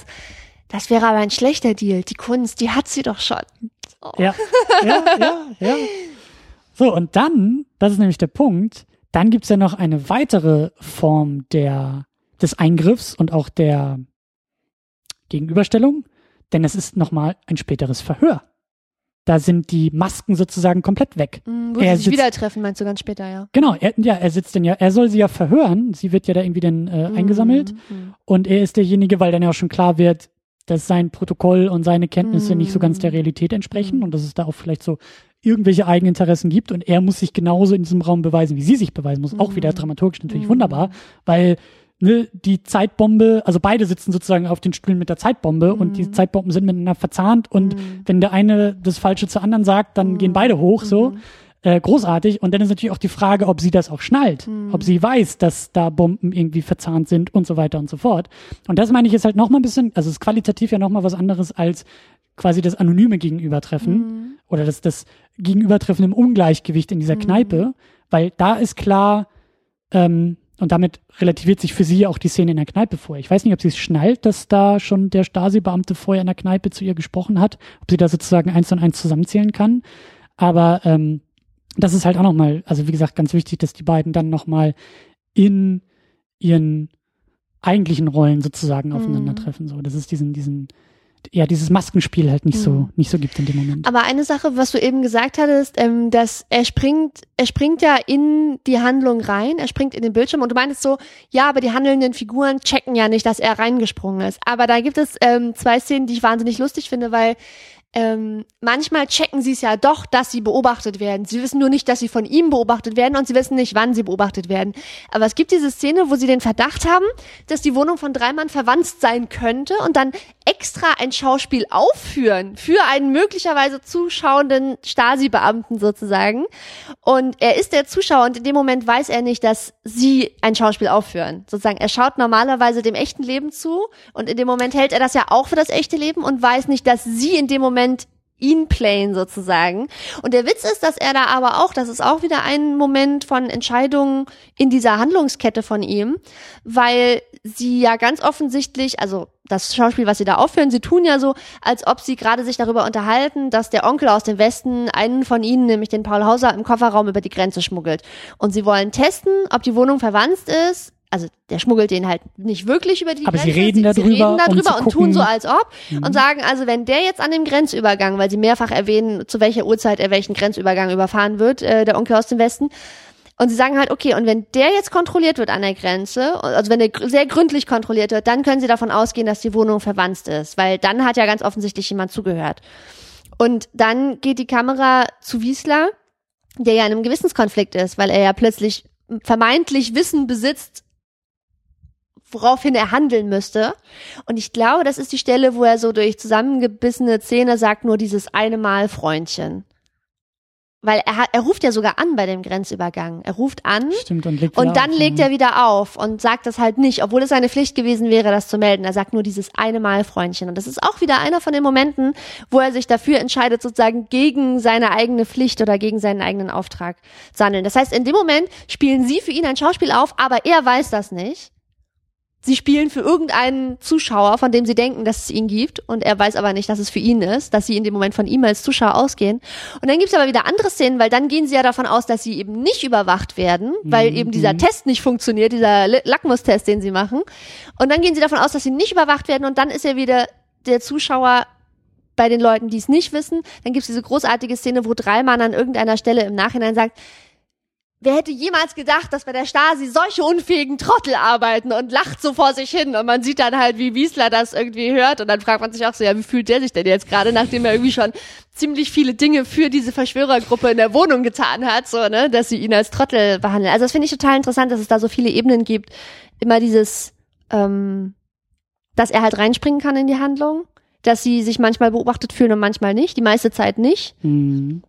Dass er dann aber auch nicht weiß, an welchen Stellen sie ihm was vorspielen und an welchen Stellen er bei dem echten Leben von ihnen dabei ist, sozusagen. Mhm. Das finde ich irgendwie auch noch eine interessante zusätzliche Ebene. Hast du da einen Blick für gehabt? Haha, Blick, Beobachtung, ähm, ob der Film, wie der Film das Thema Beobachtung und Voyeurismus vielleicht auch filmisch aufbereitet? Also ich habe da jetzt gar nicht so sehr drauf gucken können, aber gibt es da so viele, gibt es überhaupt irgendwie Kameraeinstellungen, die halt, weißt du, so um die Ecke lugen aus der Entfernung? Ich weiß, es gibt so eine Stelle durchs Schlüsselloch beobachtet, also da wird die Stasi, als sie die Wanzen Mhm. einpflanzen, werden von der Nachbarin nochmal wieder beobachtet, Mhm. was natürlich auch so schön ist. Die Auch wieder Beobachter die werden beobachtet. beobachtet, ja. Genau. Ähm, aber weißt du, auch so, auch so stilistisch, ob der Film stilistisch da viel mit dieser, äh, mit dem Motiv der Beobachtung arbeitet. Ich glaube nicht so übertrieben stark. Also es gibt immer wieder Szenen, wo man, ähm, also er sieht ja auf so kleinen Bildschirmen zum Beispiel, was vor dem Haus passiert. Mhm. Ähm, er sieht dann eben, wer unten zur Tür reinkommt und wer nicht und reagiert ja auch manchmal darauf. Es gibt mindestens zwei Szenen, wo er im Hausflur steht, wenn jemand rein oder rauskommt. Und ganz am Ende gibt es auch eine Szene, wo Grubitz kommt, weil sie ja dann auch tatsächlich offiziell die Wohnung durchsuchen lassen von Dreimann und Grubitz steht unten und Grubitz weiß, dass eine Kamera über dem Hauseingang ist und winkt Mhm, in die Kamera und Wiesler sitzt oben an seinem Überwachungspult und sieht, wie Grubitz ihm zuwinkt äh, und sieht das auf seinem Bildschirm. Also das und aber das ist schon das Offensichtlichste, würde ich sagen. Ansonsten sehen wir halt viel ähm, Wiesler, also wir beobachten viel Wiesler dabei, wie er beobachtet. Also wir sehen ihn ja dann zum Beispiel an der Hausecke stehen und sich Sachen in sein Notizbuch schreiben und wir sehen ihn, wie er auf dem auf dem Dachboden sitzt, wie er, wir sehen ihn, wie er zuhört, wir sehen, wie er irgendwie einschläft, wir sehen ihn, Mhm. wie er auf die Dinge reagiert, die da unten passieren. Also es sind immer so Hin- und Herschnitte, ne? Es soll ja so der eine große Schlüsselmoment des Films soll ja der sein, wo Dreimann von dem Selbstmord von Jerska erfährt und sich dann ans Klavier setzt und diese Sonate vom guten Menschen spielt, dieses Klavierstück, was Jerska ihm zum Geburtstag geschickt hat. Und dann geht der Schnitt auf Wiesler, der auf dem kalten, dunklen Dachboden sitzt und ihm strömen so die Tränen die Wangen runter, weil er so berührt von dieser Musik und diesem Moment ist. Ich glaube, wir gucken hauptsächlich Wiesler dabei zu, wie er den anderen bei ihrem Leben zuguckt. Was ich auch so eine ganz interessante extra Metaebene finde, weil die Figur von Wiesler wird ja auch dargestellt als jemand, der, ähm, was ich vorhin schon gesagt hatte, so in die Geschichte reingesogen wird, der mit seinen, mit den Figuren, die er beobachtet, Empathie verspürt und dadurch kommt ja sein Sinneswandel sozusagen, dass das halt, dass er die nicht kühl und distanziert betrachtet, sondern dass er Gefühle zu diesen Figuren hat. Und ich finde, es gibt da so eine Parallele dazu. Das kennen wir ja auch alle, wenn wir eine Serie gucken und uns darin verlieren oder wenn wir ein Buch lesen, dann werden uns ja manchmal auch fiktive Figuren fühlen sich irgendwann so ganz nahe an und man weiß, okay, es gibt diese Figuren nicht, aber man leidet mit ihnen mit und man vergießt Tränen und man hofft, dass es gut ausgeht und, und ja, man, man fühlt da so ganz stark mit. Man hat ganz starke Gefühle mit Figuren, die so, denen man zuschaut quasi. Und ich habe so den Eindruck, dass das Wiesler eben auch so geht, dass er so ganz starke Gefühle für diese Figuren entwickelt. Weil er halt so eine wichtige Komponente seines Charakters ist, dass er eben so empathisch ist, im Gegensatz zu allen anderen um ihn herum. Das ist das herausragende Charaktermerkmal von ihm. Die anderen Stasi-Trottel, die sind auch deswegen alle so, ähm, so schlecht sozusagen in ihrer Überwachungsarbeit, weil sie sich nicht in die Leute hineinfühlen können, die sie überwachen können. Deswegen ist er auch der Einzige, der wirklich gut bei diesen Verhören ist, weil er weiß, wo die Knöpfe sind, auf die er drücken muss, weil er sich psychologisch und emotional in die anderen hineinfühlen kann und deswegen ihnen die richtigen Fragen stellen kann, sozusagen. Es war doch, glaube ich, auch am Anfang in dem Hörsaal da diese, diese ähm, Erkenntnis, ähm, Menschen, die zu Unrecht verhört werden, werden, werden irgendwann wütend, wütend ja. und sauer, um gegen diese Ungerechtigkeit anzukämpfen. Und Aber Leute, nach, die lügen, werden still. Genau, wer nach 40 Stunden immer noch so still irgendwie ist und, und vor allem immer wieder die gleichen Wörter verwendet. Ja. Genau, äh, so weiß eigentlich, dass er schuldig ist ja. und so weiter und so fort. Also das ist natürlich auch sehr, sehr perfide. Ich wollte noch einen, einen letzten Aspekt ähm, zum Thema Beobachtung sagen, das hattest du vorhin auch schon kurz angesprochen, darüber hatte ich mir auch viele Gedanken gemacht. Ähm, und zwar ist mir eingefallen, es gibt da so, ein, so eine Parallele eigentlich, wir haben jetzt das schon ein paar Mal angesprochen, zu diesem ähm, Prinzip aus der Quantenmechanik, dass die Messung das Ergebnis beeinflusst. Das ist wie mit diesen Teilchen, die man in der Quantenmechanik beobachtet und gucken will, ob sie sozusagen so rum oder so rum gepolt sind und man weiß es aber nicht genau und sie sind auch selber in einem nicht eindeutig bestimmbaren Zustand und indem man sie beobachtet und misst, entscheiden sie sich für einen Zustand. Also in dem Moment, wo man sie beobachtet, beeinflusst man ein Ergebnis. Also man führt ein Ergebnis durch die Beobachtung herbei. Und genau das Gleiche passiert ja eigentlich auch in dem in dem Film. Ein bisschen hat es mich auch in, erinnert so an Agent Provocateur so ein bisschen, ne, weil ähm, die. Was was was ist das? Mein Französisch ist sehr. Ach so, äh, naja, das ist so guck mal, du hast ja bestimmt diese, diese ganzen G20-Proteste äh, und so weiter in Hamburg auch mitbekommen. Da wurde ja auch wieder, haben sich ja auch viele in Verschwörungstheorien über Agent Provocateur ergangen. Ähm, weiß man nicht, ob das der Fall war oder nicht. Aber da, was damit gemeint ist, ist, jetzt als Beispiel, du hast äh, die Polizei auf der einen Seite, du hast irgendwelche, weiß ich nicht, linken Gegendemonstrierenden auf der anderen Seite und die Polizei sucht nach einem Vorwand, um die Demo aufzulösen, um alle Leute zu verhaften, um Gewalt und den Wasserwerfer einsetzen zu können und so weiter. Die Gegendemonstrierenden wissen das aber und versuchen deswegen sich nicht, also genau nicht provozieren zu lassen. Nicht provozieren zu lassen. Und damit es aber zu dieser Eskalation kommt, damit der Wasserwerfer eingesetzt werden kann, damit es einen Vorwand gibt, um die Demo aufzulösen, so, hier kommt die Verschwörungstheorie, das bedeutet sozusagen das Prinzip von Agent Provocateur, schickt die Polizei Leute in Zivil auf die andere Seite, die dann die erste Flasche werfen, woraufhin die anderen Polizisten in Uniform sagen, das war eine Provokation, jetzt lösen wir die Demo auf. Das ist gemeint mit Agent Provocateur. Mhm. Und ein bisschen so ähnlich ist es ja in dem, äh, in dem Film auch. Also erstens, dass durch die Beobachtung die Handlung beeinflusst wird in der Figur von Wiesler, der ja Entscheidungen trifft und zum Beispiel die Klingel kurz schließt, aber auch viele andere Dinge tut, die die Handlung beeinflussen.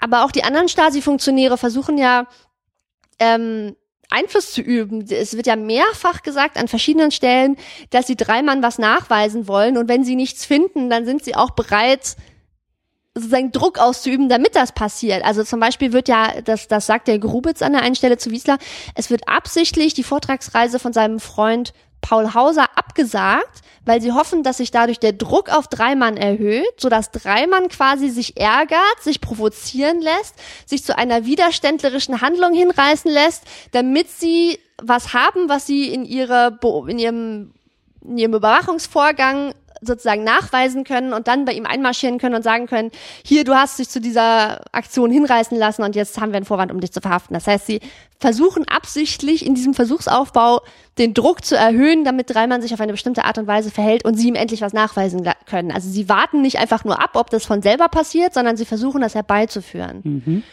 Und ähm, das ist ja eigentlich ganz interessant, weil man sagen könnte, also es funktioniert ja. Dreimann verändert sich ja und hat einen Erkenntnisprozess im Laufe des Filmes und entscheidet, also trifft eine, eine Reihe von Entscheidungen, die dazu führen, dass er sich gegen das System stellt, in dem er lebt. Und dann könnte man sagen, die Moral von der Geschichte ist, das System hat sich seine Feinde selber geschaffen. Denn vorher waren da keine Feinde. Also sowohl, das ist, das knüpft wieder an das ein, was ich vorher gesagt habe. Ähm, sowohl Wiesler als auch Dreimann sind am Anfang des Filmes naive, überzeugte, systemtreue Sozialisten. Und erst durch den Druck in dem System, in dem sie sich befinden, verändern sie sich ja. So, verstehst du, was ich meine? Ja, das ist auch ein guter Bogen zurück auf die Frage, die ich, die ich glaube ich, ganz am Anfang nochmal gestellt hatte, die wir, glaube ich, noch gar nicht so richtig beantwortet haben. Wo, wo, worum geht's dabei? Also geht es um den, um den klassischen Helden? Sind beide auf ihre Art und Weise Helden, die wie du gesagt hast, durch eine Reihe von Entscheidungen über sich hinauswachsen, zu ihrer eigenen Überzeugung finden, stehen, sie umsetzen? Oder wie du sagst, geht's eher um dieses äh, Druckverfahren im System, das vielleicht so nebenbei, ohne es zu wollen, diese Helden irgendwie auch erzeugt und provoziert. Ich glaube, man muss die Frage gar nicht so krass eindeutig in eine ganz bestimmte Richtung beantworten. Für mich persönlich geht's darum auch gar nicht. Worum es für mich in dem Film geht, ist ich habe den Eindruck, der Film, der will auch gar nicht jetzt, der erhebt, glaube ich, keinen Anspruch auf historische Authentizität oder sowas. Das ist ja ein großer Streitpunkt, äh, steht auch auf der Wikipedia-Seite, dass irgendwie viele Leute sagen, ja, aber mhm. das war eigentlich in Wirklichkeit ganz anders. Hast du ja selber vorhin auch schon gesagt, so, das ist total da unrealistisch. Das ist unrealistisch, dass der auf dem Dachboden sitzt. Es gibt auch Leute, die sagen, das ist unrealistisch, dass, ähm, dass jemand in seiner Funktion, also in einer Funktion wie Wiesler so weit oben in der Stadt, dass der tatsächlich sich einen, einen Sinneswandel durchmacht. Das hat es in der Realität so nicht gegeben. Ähm, das spielt für mich ehrlich gesagt alles keine Rolle und ich glaube, darum geht es dem Film auch nicht. Ich glaube, dem Film geht es darum zu zeigen, welche verschiedenen Handlungsoptionen Menschen haben, die unter solchen Umständen in einem solchen System leben. Ich glaube, es soll einfach das gesamte Spektrum aufgezeigt werden von ähm, Menschen, die in bestimmten Umständen sich wiederfinden und sozusagen an einem Scheideweg stehen und Entscheidungen treffen, so sich entscheiden können, welchen Pfad sie einschlagen und sich für einen bestimmten Weg entscheiden. Und ich glaube, das ist eigentlich das, was der Film uns zeigen will, welche Wege man einschlagen kann, so als als Lehrstück? Was, was gibt es dafür? Ja. Was gibt es für Typen? Welche Wege kann man nehmen? Das ist, glaube ich. Das ist für mich der Held. Das, das ist für mich das klassische Heldenprinzip. Ja, okay, also ich also würde das jetzt, ich würde das jetzt so gar nicht sagen, weil ich würde das tatsächlich auf alle Figuren in diesem Film beziehen, weil alle diese Figuren in dem Film ja irgendwelche Arten von Entscheidungen entweder während der Handlung des Filmes treffen oder in der Vergangenheit schon getroffen haben, weil das trifft für mich zum Beispiel auch auf die schleimigen, ekligen, trotteligen Stasi-Funktionäre zu, weil die ja auch in gewisser Hinsicht so ein Beispiel dafür sind, wie Leute sich in so einem System verhalten. So ein System ähm, unterstützt sozusagen dieses Verhalten, dass Leute dieses Radfahrerprinzip reproduzieren, ne? nach oben Katzbuckeln und nach unten treten, dass sie ähm, hauptsächlich auf den eigenen Erfolg aus sind, die Moral über Bord werfen und sagen, oh, ich finde mich in einem System wieder, wo ich einfach nur X, Y und Z machen muss und dann schaffe ich es ganz nach oben, auch ganz ohne Talent. Mhm. Ähm, dass andere Leute am Scheideweg stehen und sich entscheiden müssen, ob sie versuchen weiterhin ihre Existenz zu bewahren und mit dem Strom zu schwimmen oder ob sie sich an irgendeiner Stelle umdrehen und gegen den Strom schwimmen müssen. Das sagt ja auch Paul Hauser zu Dreimann an einer Stelle. So, das ist so ein klassischer Satz, der in ganz vielen Filmen vorkommt. So, es gibt, es gibt immer einen Moment, wo du Position beziehen musst. Wofür stehst du eigentlich? So, ähm, genau, das, das ist für mich eigentlich das, was der Film sagen will. Man kann, man kann sich immer auch anders entscheiden, sozusagen. Und Wiesler ist halt das Beispiel dafür, dass, dass man sich auch immer anders entscheiden kann. Und ja. Hm, ich glaube, das ist so ein bisschen mein, mein Problem bei der Geschichte, dass die prominentesten Figuren ähm, beide zu positiv rauskommen aus der ganzen Nummer. Mhm. Weil du gerade sagst, so dieses Thema mit Entscheidung und sowas alles, da sind wir uns einig, mhm. dass das in dem Film drinsteckt. Ähm, dass das den Film auch ausmacht, aufgrund dieser ne, historischen Hintergründe ähm, irgendwie auf den, auf den, auf den Menschen auch zu gucken und zu fragen, ähm, ja, also welchen, welchen, welchen Weg kann der Mensch in solchen Verhältnissen, zu welchen Wegen kann er sich entscheiden? Mhm. Was sind überhaupt die Entscheidungsmomente und wie, welche Möglichkeiten mhm. gibt es, die sich da auftun? Du sagst, da gibt's denn die trotteligen und die dickbäuchigen Stasi-Oberhäupte, die sagen. Die egozentrischen, die auf ihren Vorteil bedacht sind. Exakt, das, äh, ne, es geht um mich und der Rest ist mir egal. Und dann gibt's halt vielleicht die, die, ähm, wenn man so will, eher überzeugteren, die beiden Gegner. Hauptfiguren, die halt zu, das ist für mich eben so die Erkenntnis, die zu ihren Überzeugungen vielleicht auch erst finden die schon mhm. immer irgendwie so da rumschlummern, aber aufgrund von solchen Entscheidungsprozessen dann immer deutlicher werden. Mhm. Also dieses klassische Prinzip von, äh, die waren schon immer so, wie sie waren, aber sie wurden ja noch nie herausgefordert, mhm. genau dazu auch mal zu stehen. Mhm. Und da fehlt es mir so ein bisschen,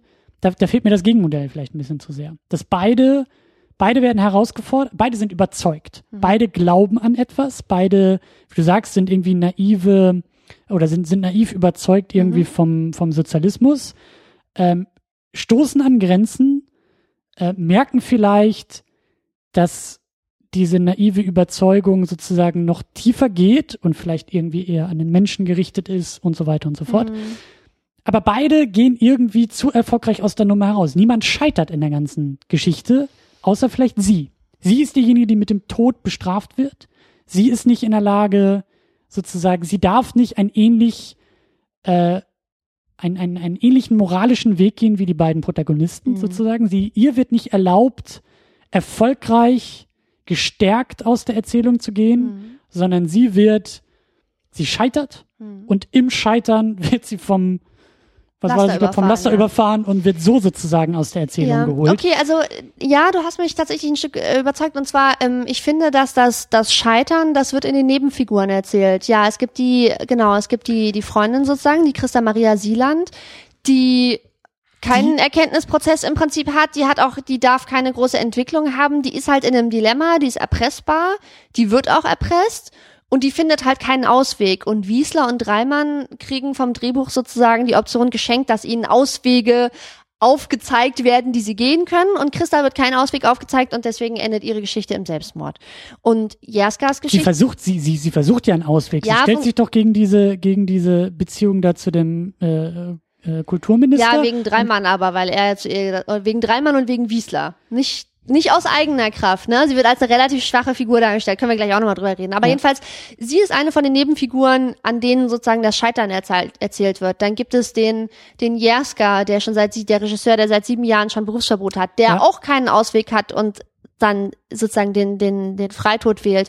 Dann gibt es die Nachbarin, Frau Meinecke zum Beispiel, die, über die wir sonst gar nichts erfahren, außer dass sie mitkriegt, dass die Stasi die Künstler überwacht. Sie weiß das sozusagen, sie ist Mitwisserin und sie wird erpresst von Wiesler, der nämlich sagt, Frau Meinecke, Sie sagen lieber niemandem was davon, weil sonst verliert nämlich Ihre Tochter ihren Medizinstudienplatz. Haben wir uns verstanden, ne? Mhm. Und sie hat auch keine Option. Wir sehen ja später, dass sie sich nochmal mit Dreimann unterhält, als sie ihm die Krawatte bindet und er sagt, haben Sie irgendwas? Sie wirken so ein bisschen bedrückt und sie so, nee, nee, ist schon okay.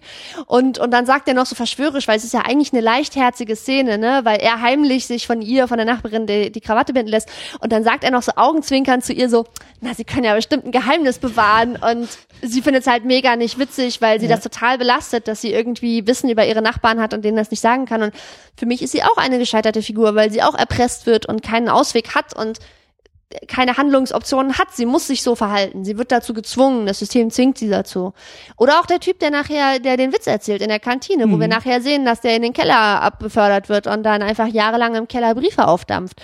Das ist auch einer, an dem das Scheitern erzählt wird. Und ich glaube, dass das eigentlich, dass das eigentlich die Masse, also dass das eigentlich das Normale oder der Durchschnitt ist, was erzählt wird. Und deswegen hast du mich damit überzeugt, dass Wiesler und Dreimann eigentlich doch Heldenfiguren sind, weil an ihnen der extrem unwahrscheinliche Fall erzählt wird, dass jemand sich gegen das System entscheidet und damit Glück hat, in Anführungszeichen. Ich meine eigentlich so mega viel Glück hat Wiesler auch nicht, ne? Seine Karriere ist im Arsch, er kann weder dozieren, noch ist er, also er wird von all seinen Ämtern enthoben und er landet dann eben auch im Keller und arbeitet da weiß nicht, sechs Jahre oder irgendwas dann, bis der Mauerfall ist. Und danach ist er ähm, eigentlich auch so ein Wendeverlierer, der Zeitungen austrägt in Berlin. Also Mhm. der aber hat, über den dann noch ein Buch geschrieben wird und Ja, das ist so. Gut, also er geht, er geht sozusagen moralisch als Held aus der Geschichte hervor, aber was so sein, seine Karriere oder sein Leben angeht, hat er eigentlich nichts gewonnen, sondern alles verloren. Er hat eigentlich alles verloren, aber er geht moralisch strahlend daraus hervor. Und bei Dreimann ist es eigentlich genauso. Er hat auch alles verloren. Er hat seine Freundin verloren. Dann erfahren wir ja auch, dass er ähm, seit dieser ganzen Überwachungsgeschichte, seit dem Selbstmord seiner Freundin nie wieder geschrieben hat. Auch nach der Wende nicht wieder geschrieben hat, weil das erfahren wir, als er sich mit ähm, mit Hempf nach der Wende in, im Theater, dass die, wo die sich zufällig über den Weg laufen.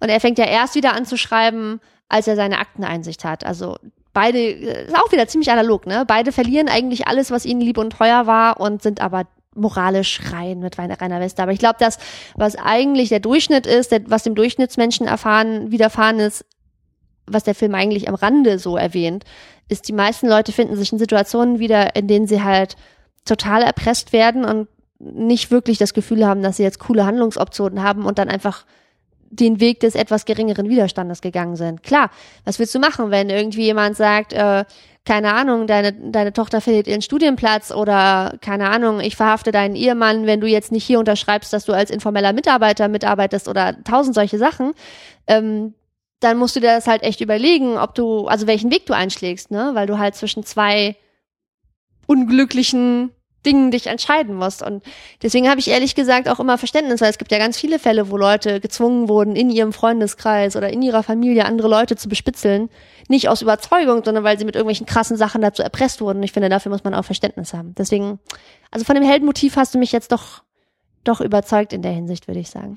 Und ich finde es halt dadurch ein bisschen schade, dass, wie gesagt, so dieses Gegenmodell halt fehlt. Also der, der, der Held wäre noch heldenhafter, wenn man ihm auch irgendwie oder wenn man uns die Alternative des Helden irgendwie auch präsentiert. Und das, das ist vielleicht so das, was, was so mein Unbehagen mit dem Film ist oder was ihn für mich halt so auf dieser Erzählebene so ein bisschen schwächer dastehen lässt, ist einfach, dass beide, du hast es, du hast es gut zusammengefasst. Also trotzdem haben sie am Ende der Geschichte irgendwie beide so ihre Päckchen zu tragen und sind gezeichnet von der von der Handlung, von ihren äh, mhm. von den Konsequenzen ihrer äh, Entscheidungen. So es ist nicht eitel Sonnenschein und der eine wird jetzt irgendwie der neueste, äh, gut wird vielleicht ein bisschen angedeutet, der neueste Bestseller-Autor, aber der nächste ist jetzt nicht irgendwie der äh, strahlendste äh, Held, weißt du, Held der der verlorenen Geschichte und so. Das mhm. das so weit geht der Film ja auch nicht, aber es ist schon, ich ich finde schon irgendwie ein bisschen äh, es ist zumindest bemerkenswert, dass, dass der Film das so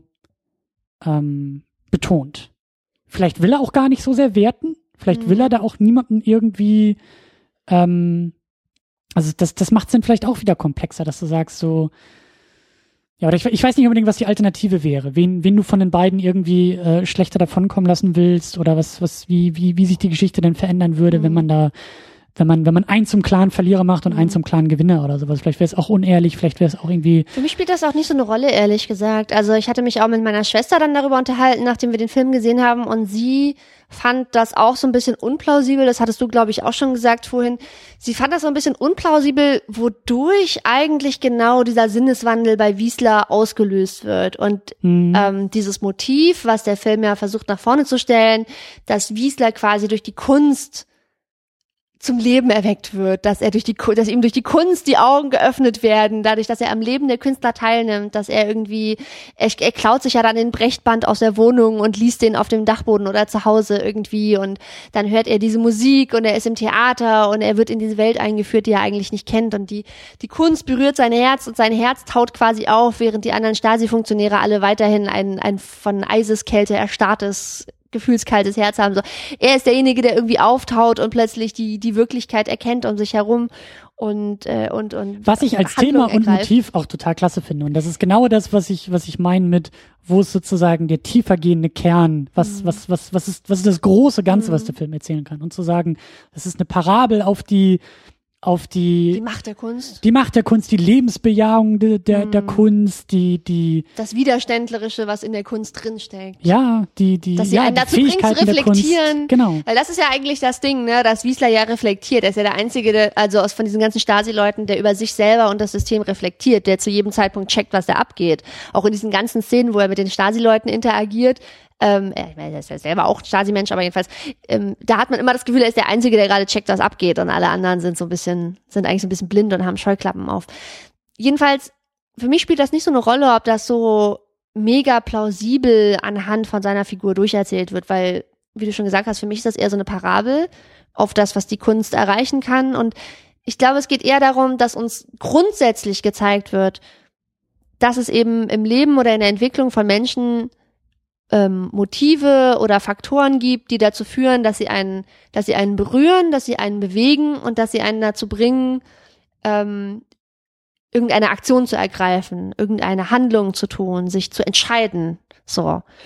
Und es spielt eigentlich keine Rolle, was das ist für die Leute, glaube ich. Und ob, ich weiß jetzt nicht, ob man das so mega plausibel finden muss, dass irgendwie sein Erweckungsmoment der ist, wo er über die Kopfhörer bei der Überwachungsaktion die Sonate vom guten Menschen auf dem Klavier hört. Ich glaube, das spielt keine Rolle, weil es ein Beispiel für etwas ist. Und als Beispiel, finde ich, taugt es und ist auch plausibel. Da kann man auch noch ewig drüber streiten, ob man das jetzt vielleicht irgendwie dem den handwerklichen Aspekten irgendwie vorwerfen will und mhm. sagt, ja, da hätte es im Drehbuch vielleicht noch irgendwie eine halbe Seite mehr und drei Sätze mehr geben müssen, die es irgendwie deutlicher machen oder mhm. nachvollziehbarer machen oder so. Finde ich ein bisschen müßig. Vielleicht, um sozusagen dieses Argument ins Positive umzukehren, vielleicht liegt es auch einfach daran, dass, dass diese, wenn ich jetzt auch so drüber nachdenke, über, über diese Geschichte, ähm, es wirkt auf mich zumindest sehr, sehr frisch.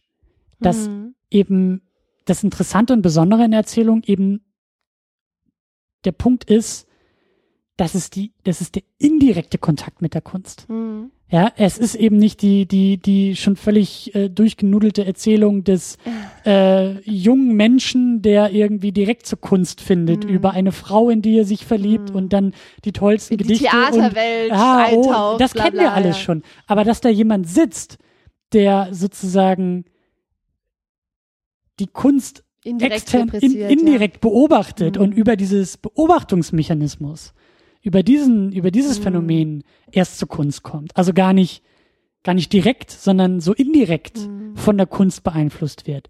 Das ist vielleicht eher so das, das ist zumindest das Besondere des Films. Mhm. Dass es eben nicht die, die Erzählung ist des ähm, jungen, moralisch überzeugten äh, äh, weißt du, es, es geht nicht, Mhm. es geht nicht um die Leute im Hörsaal am Anfang, Mhm. die Studierenden, die da sitzen und ihre erste Vorlesung über den Stasi-Apparat besuchen und wutentbrannt ihre Hefte irgendwie hinschmeißen und sagen, was ist das für ein Unrecht und wo ist die Menschlichkeit? Und dann in den Park rennen, sich die Gitarre schnappen und sagen, und jetzt reißen wir die Mauer mit der Kunst ein, sondern es ist halt ausgerechnet der grau bekleidete äh, Professor im Hörsaal, der uns eingeführt wird als Experte und als, wenn man so will, Künstler der Überwachung, ja, der auf ganz anderen Ebenen funktioniert und der dann über diese Überwachungsmechanismen so indirekt zu der Kunst geführt wird, das ist schon irgendwie was Besonderes. Und das, vor allen Dingen, äh, um, um den ganzen äh, Gedanken ganz kurz noch zu Ende zu bringen, eigentlich übernimmt die Geschichte dadurch auch wieder eine gewisse Medialität, Hm. weil es ist doch genau das, du hast es vorhin auch immer so schön beschrieben, wenn er da sitzt und hört und guckt und aufschreibt und, und mitfiebert, Hm. das ist doch Film, Hm. das ist doch Narration, das ist doch Geschichten erzählen. Hm. Und eigentlich geht's in einem Film doch viel mehr darum, um, um, um die Macht ähm, solch, wenn man vielleicht technisch sagen will, indirekter Künste wie eben der Film. Hm. Der Film ist halt eben auch etwas, was wir auf dem Monitor beobachten oder irgendwie die Musik, die wir über die Kopfhörer hören, die aber genau die gleiche Macht hat, uns reinzuziehen, wie eben in dem, in der Erzählung der Stasi-Beamte, der auf dem Dachboden sitzt. Klar, genau, das ist ja diese Metaebene, was ich vorhin auch gesagt hatte. Er beobachtet die Leute so, wie wir ihn oder die Serienfiguren oder die Filmfiguren beobachten würden. Ja. Und ähm, es gibt ja auch auf der emotionalen Ebene diese, diese Parallele und diese Metaebene, würde ich sagen, weil er wird ja berührt durch die Kunst. Also wir sehen ja, dass es ihn emotional berührt, dass er emotional erweckt wird sozusagen. Und mich als Zuschauerin berührt das auch, ihm dabei zuzugucken.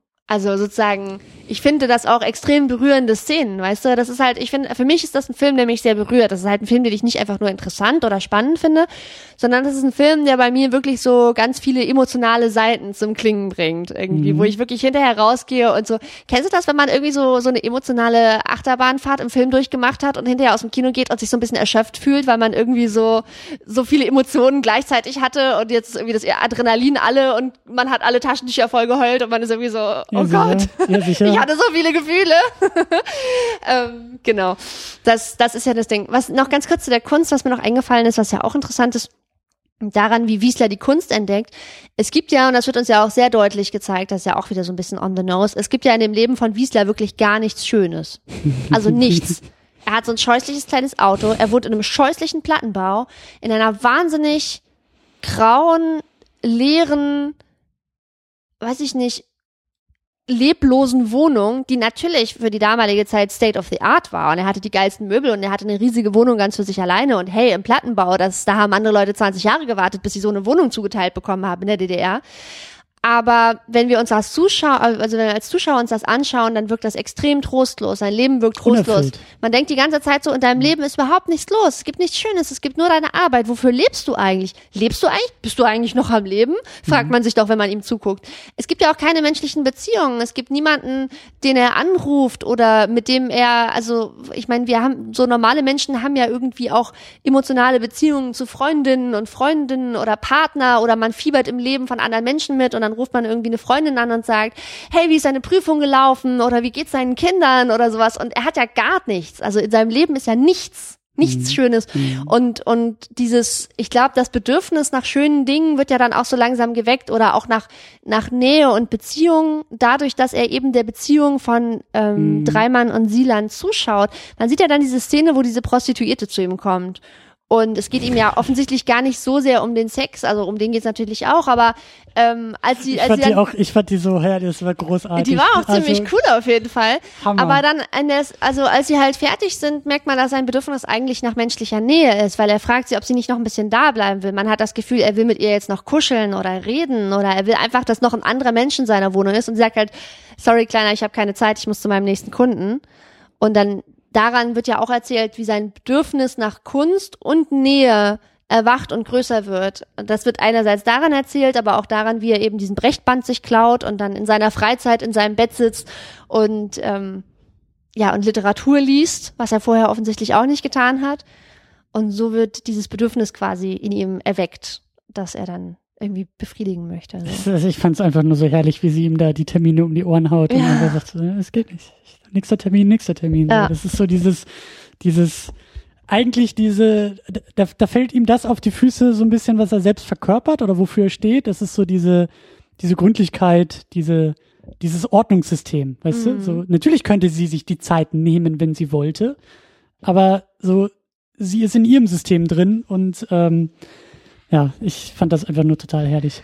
Genau, also jedenfalls das, was, worüber wir jetzt immer geredet haben, das ist ja so ein bisschen dieses, ähm, weil wir jetzt ja schon viel so über verschiedene Motive geredet haben, die in dem Film vorkommen. Ne? Wir haben ja über dieses Motiv geredet, dass die Beobachtung oder die Messung das Ergebnis beeinflusst und so ein paar andere Sachen. Und ähm, das ist, glaube ich, so das, was ich nennen würde, das Motiv vom guten Menschen, weil es ja so ein bisschen um dieses Motiv geht, ob Menschen sich überhaupt verändern können oder was das Gute ist, was in den Menschen steckt. Ähm, ganz am Anfang sagt, glaube ich, Grubitz zu Wiesler, Menschen verändern sich nicht. Und dann macht der Film ja eigentlich über die gesamte Länge seiner Handlung, versucht er ja den Fall, also versucht er so einen, so einen Case zu machen für Menschen können sich sehr wohl verändern. Und jetzt zeige ich euch, wie das geht, sozusagen. Ähm, Genau, dieses Motiv vom guten Menschen, das kommt, das wird, das ist auch wieder sowas, was immer wieder aufgegriffen wird. Zum Beispiel in dieser Szene, wo sie sich in der Kneipe unterhalten, ähm, wo er zu ihr sagt, am Ende von diesem Dialog, wo er versucht, sie davon abzuhalten, jetzt zu dem, zu dem Date mit dem Kulturminister zu gehen, da sagt er, oh, ist auch wieder so poetisch und auch wahnsinnig berührend, da sagt er so zu ihr, er ist auch so ein großer Schauspieler einfach, da sagt er zu ihr, Sie sind eine großartige Künstlerin. Und dann schaut sie ihm tief in die Augen und sagt, und Sie sind ein guter Mensch. Und das ist halt auch schon wieder sehr on the nose, aber es ist halt irgendwie einfach auch wieder großartig. Und dann am Ende das Dreimann, das Buch, das er Wiesler widmet, auch noch die Sonate vom guten Menschen nennt. Das ist halt irgendwie so, Ja, stimmt. so, was ist ein guter Mensch, ne? Ist ja auch so ein bisschen die Frage von dem, von dem Film. Und da, dann gibt's ja diese Szene schon relativ spät, wo, wo Grubels schon ahnt, dass, dass Wiesler irgendwie noch eine eigene Agenda hat. Und da fragt er ihn und sagt, stehst du eigentlich noch auf der richtigen Seite? Bedeutungsschwangere Pause. Und dann sagt Wiesler ganz entschieden, ja. Und der Zuschauer weiß in dem Moment ganz genau, Wiesler weiß genau, wo er steht und er hat sich entschieden, aber er sozusagen, er steht auf der anderen Seite, er steht genau auf der anderen Seite, aber er hat für Er steht sich, zum ersten Mal auf er der. steht zum ersten Mal bewusst und entschieden Seite. und er hat das auch das erste Mal ausgesprochen, dass er auf der anderen Seite steht, aber er hat für sich entschieden, dass die andere Seite die richtige Seite Genau ist. So, also es ist auch so ein, so ein wiederkehrendes Motiv. Genau. Ähm, ich weiß noch irgendwie so, so ein paar kleine Sachen sozusagen als, als Nachträge, die wir teilweise schon angerissen hatten, so ein bisschen, so eine Handvoll. ja, wir müssen über sie noch sprechen. Das haben wir schon angedeutet. Also, dass das, Ja. dass das natürlich eine sehr männliche Geschichte ist. Genau. Ähm, wie wir schon erwähnt haben, so sie, sie, sie ist diejenige, die äh, mit dem Tod bestraft wird in dieser Handlung. Mhm. Und du sagst, sie ist, sie ist, sie, sie ist nicht wirklich Akteurin. Mhm. Sie, sie hat da nicht wirklich Handlungsspielräume. Ähm, Sie wird auch so ein bisschen als schwach dargestellt. Das wird auch so, das wird ja sogar so explizit so ausgesprochen. Sie sagt das sogar selber. Sie sagt irgendwie, ähm, ich bin schwach oder alle deine Freunde denken, ich bin schwach. Ich bin sozusagen die schwache Stelle. Erzähl mir lieber keins von deinen Geheimnissen, dann kann ich auch nichts verraten. Und auch die Freunde sagen mehrfach, ja, komm, mhm, äh, sag's dir sie ist ein selber. Risiko. Sag's dir selber ehrlich ins Gesicht, sie ist ein Risiko, besser du sagst ihr nichts und so weiter. Also das wird auch immer wieder erwähnt, dieser Punkt. Und das ist schon so ein bisschen schade, weil es, es ist, diese ganze Geschichte ist halt sehr männlich, ne? Es ist der Fokus auf diesen beiden Männern. Am Ende ist ihr Tod ja auch wieder nur ein Plot-Device. Das ist ja sowas, was ähm, in feministischer Medienkritik ganz häufig aufgegriffen wird, dass der Tod einer Frau oder einer Partnerin verwendet wird, um die Entwicklung oder die Charakterentwicklung der männlichen Hauptfigur voranzutreiben, weil der dadurch zu irgendwelchen neuen Schritten motiviert wird. Und das ist da ja eigentlich auch so. Also irgendwie sie sie stirbt für ihn, damit seine Handlung sozusagen äh, weitergeht. Und dann wird sie am Ende auch noch als Muse ersetzt durch Wiesler. so, das, ähm, das ist schon so ein bisschen schade. Und der Film würde jetzt auch, also um jetzt einfach nochmal so eine kleine Prise feministische Medienkritik einzubringen, der Film würde den Bachelor-Test auf gar keinen Fall bestehen, denn wenn ich richtig gezählt habe, treten zwei Frauen auf, nämlich sie und die Nachbarin, Frau Meinecke, ach so ja, und die Sexworkerin, die hat allerdings keinen Namen, glaube ich. Mhm. Ähm, also die Frauen interagieren nicht miteinander oder haben keine Namen und ähm, haben selber sozusagen keine, keine Agency, um, um die es geht. Das ist so ein bisschen, bisschen schade. Das wollte ich einfach nur erwähnt haben. Ja, äh, dazu fällt mir auch noch ein, ähm, dass es vielleicht auch ein bisschen sehr unglücklich äh, in der Bildsprache gewählt, aber als Motiv finde ich das auch äh, trotzdem interessant. Ähm, sie ist ja die ähm, Affäre, das Objekt der Begierde für Hm. den für den Der äh, Kulturminister. könnte man sagen, ja. Ja, Sie aber- die, aber auch das diese- Objekt, um das es geht. Genau, aber auch so ein bisschen diese sexuelle Aufladung dabei. Mhm. Also, dass halt irgendwie der Kulturminister ähm, sich, also der Kulturminister begehrt die Künstlerin, Mhm. was ich auf so einer, auf so einer bildlichen Ebene irgendwie auch abgefahren finde. Also, dass es ausgerechnet die Künstlerin sein muss, darüber können wir streiten, aber dass halt der Kulturminister das staatliche, die staatliche Verbeamtung dessen, was sich nicht staatlich verbeamten lässt, nämlich Mhm. Kultur, ja, Mhm. was ist ein Kulturminister? Der setzt Stempel auf das Kreative und sagt, ähm, gut und schlecht oder was auch immer dieser Kulturminister eigentlich äh, als Instanz sein will, so. Mhm. Ähm, also diese Gegenüberstellung dieser Welten. Mhm. Es gibt, wenn man so will, vielleicht auch sehr überspitzt gesagt, aber es gibt, also in der Verwaltung gibt es keine Kunst und keine Mm, Kultur. das und stimmt, ja. Kunst und Kultur ist das Gegenteil von Verwaltung. So. Mm. Und diese beiden Welten prallen an diesen Figuren auch aufeinander. Und das fand ich halt, Da sagt der Kulturminister übrigens bei der einen Premierenfeier oder so, glaube ich, das sagt er sogar ganz wörtlich zu Dreimann. Das ist ziemlich am Anfang noch. Der sagt ja, ja, unser lieber Dreimann hier, der hat verstanden, dass äh, die Funktion, dass die Partei zwar die Kunst braucht, die Kunst braucht die Partei aber noch viel mehr. Und die Künstler gucken sich alle an und sind so, nee, eigentlich nicht. ja, aber, aber Das ist irgendwie. sein Verständnis halt, ja. Genau, aber auch dieses, dieses, dieses Gefälle halt auch Mhm. so auszuleben, dass er wirklich sagt, ich bin der Minister. Deswegen ne, habe ich einen Anspruch darauf. Deswegen habe ich einen Anspruch darauf. Und deswegen Ja. habe ich auch einen Anspruch auf, auf deinen Körper Mhm. und ich nehme mir einfach, was mir zusteht. Mhm. Und das vielleicht auch irgendwie auf so eine staatliche Ebene zu Mhm. übertragen und zu sagen, naja, der Klar, der Staat, ja, ja, das stimmt. Der Staat du? denkt, dass die Kunst ihm und seiner Ideologie zu dienen hat. Genau, Und das ist eben genau nicht die Aufgabe der Kunst. Und das macht die Kunst auch nicht. genau. Die Kunst ist dazu da, Dinge in Frage zu stellen und zusätzliche Ebenen einzuziehen und Reflexionsoptionen den Leuten zu geben und so weiter. Ja, das Exakt, stimmt. du hast das sehr gut zusammengefasst, was ich mir hier zusammengestammelt habe.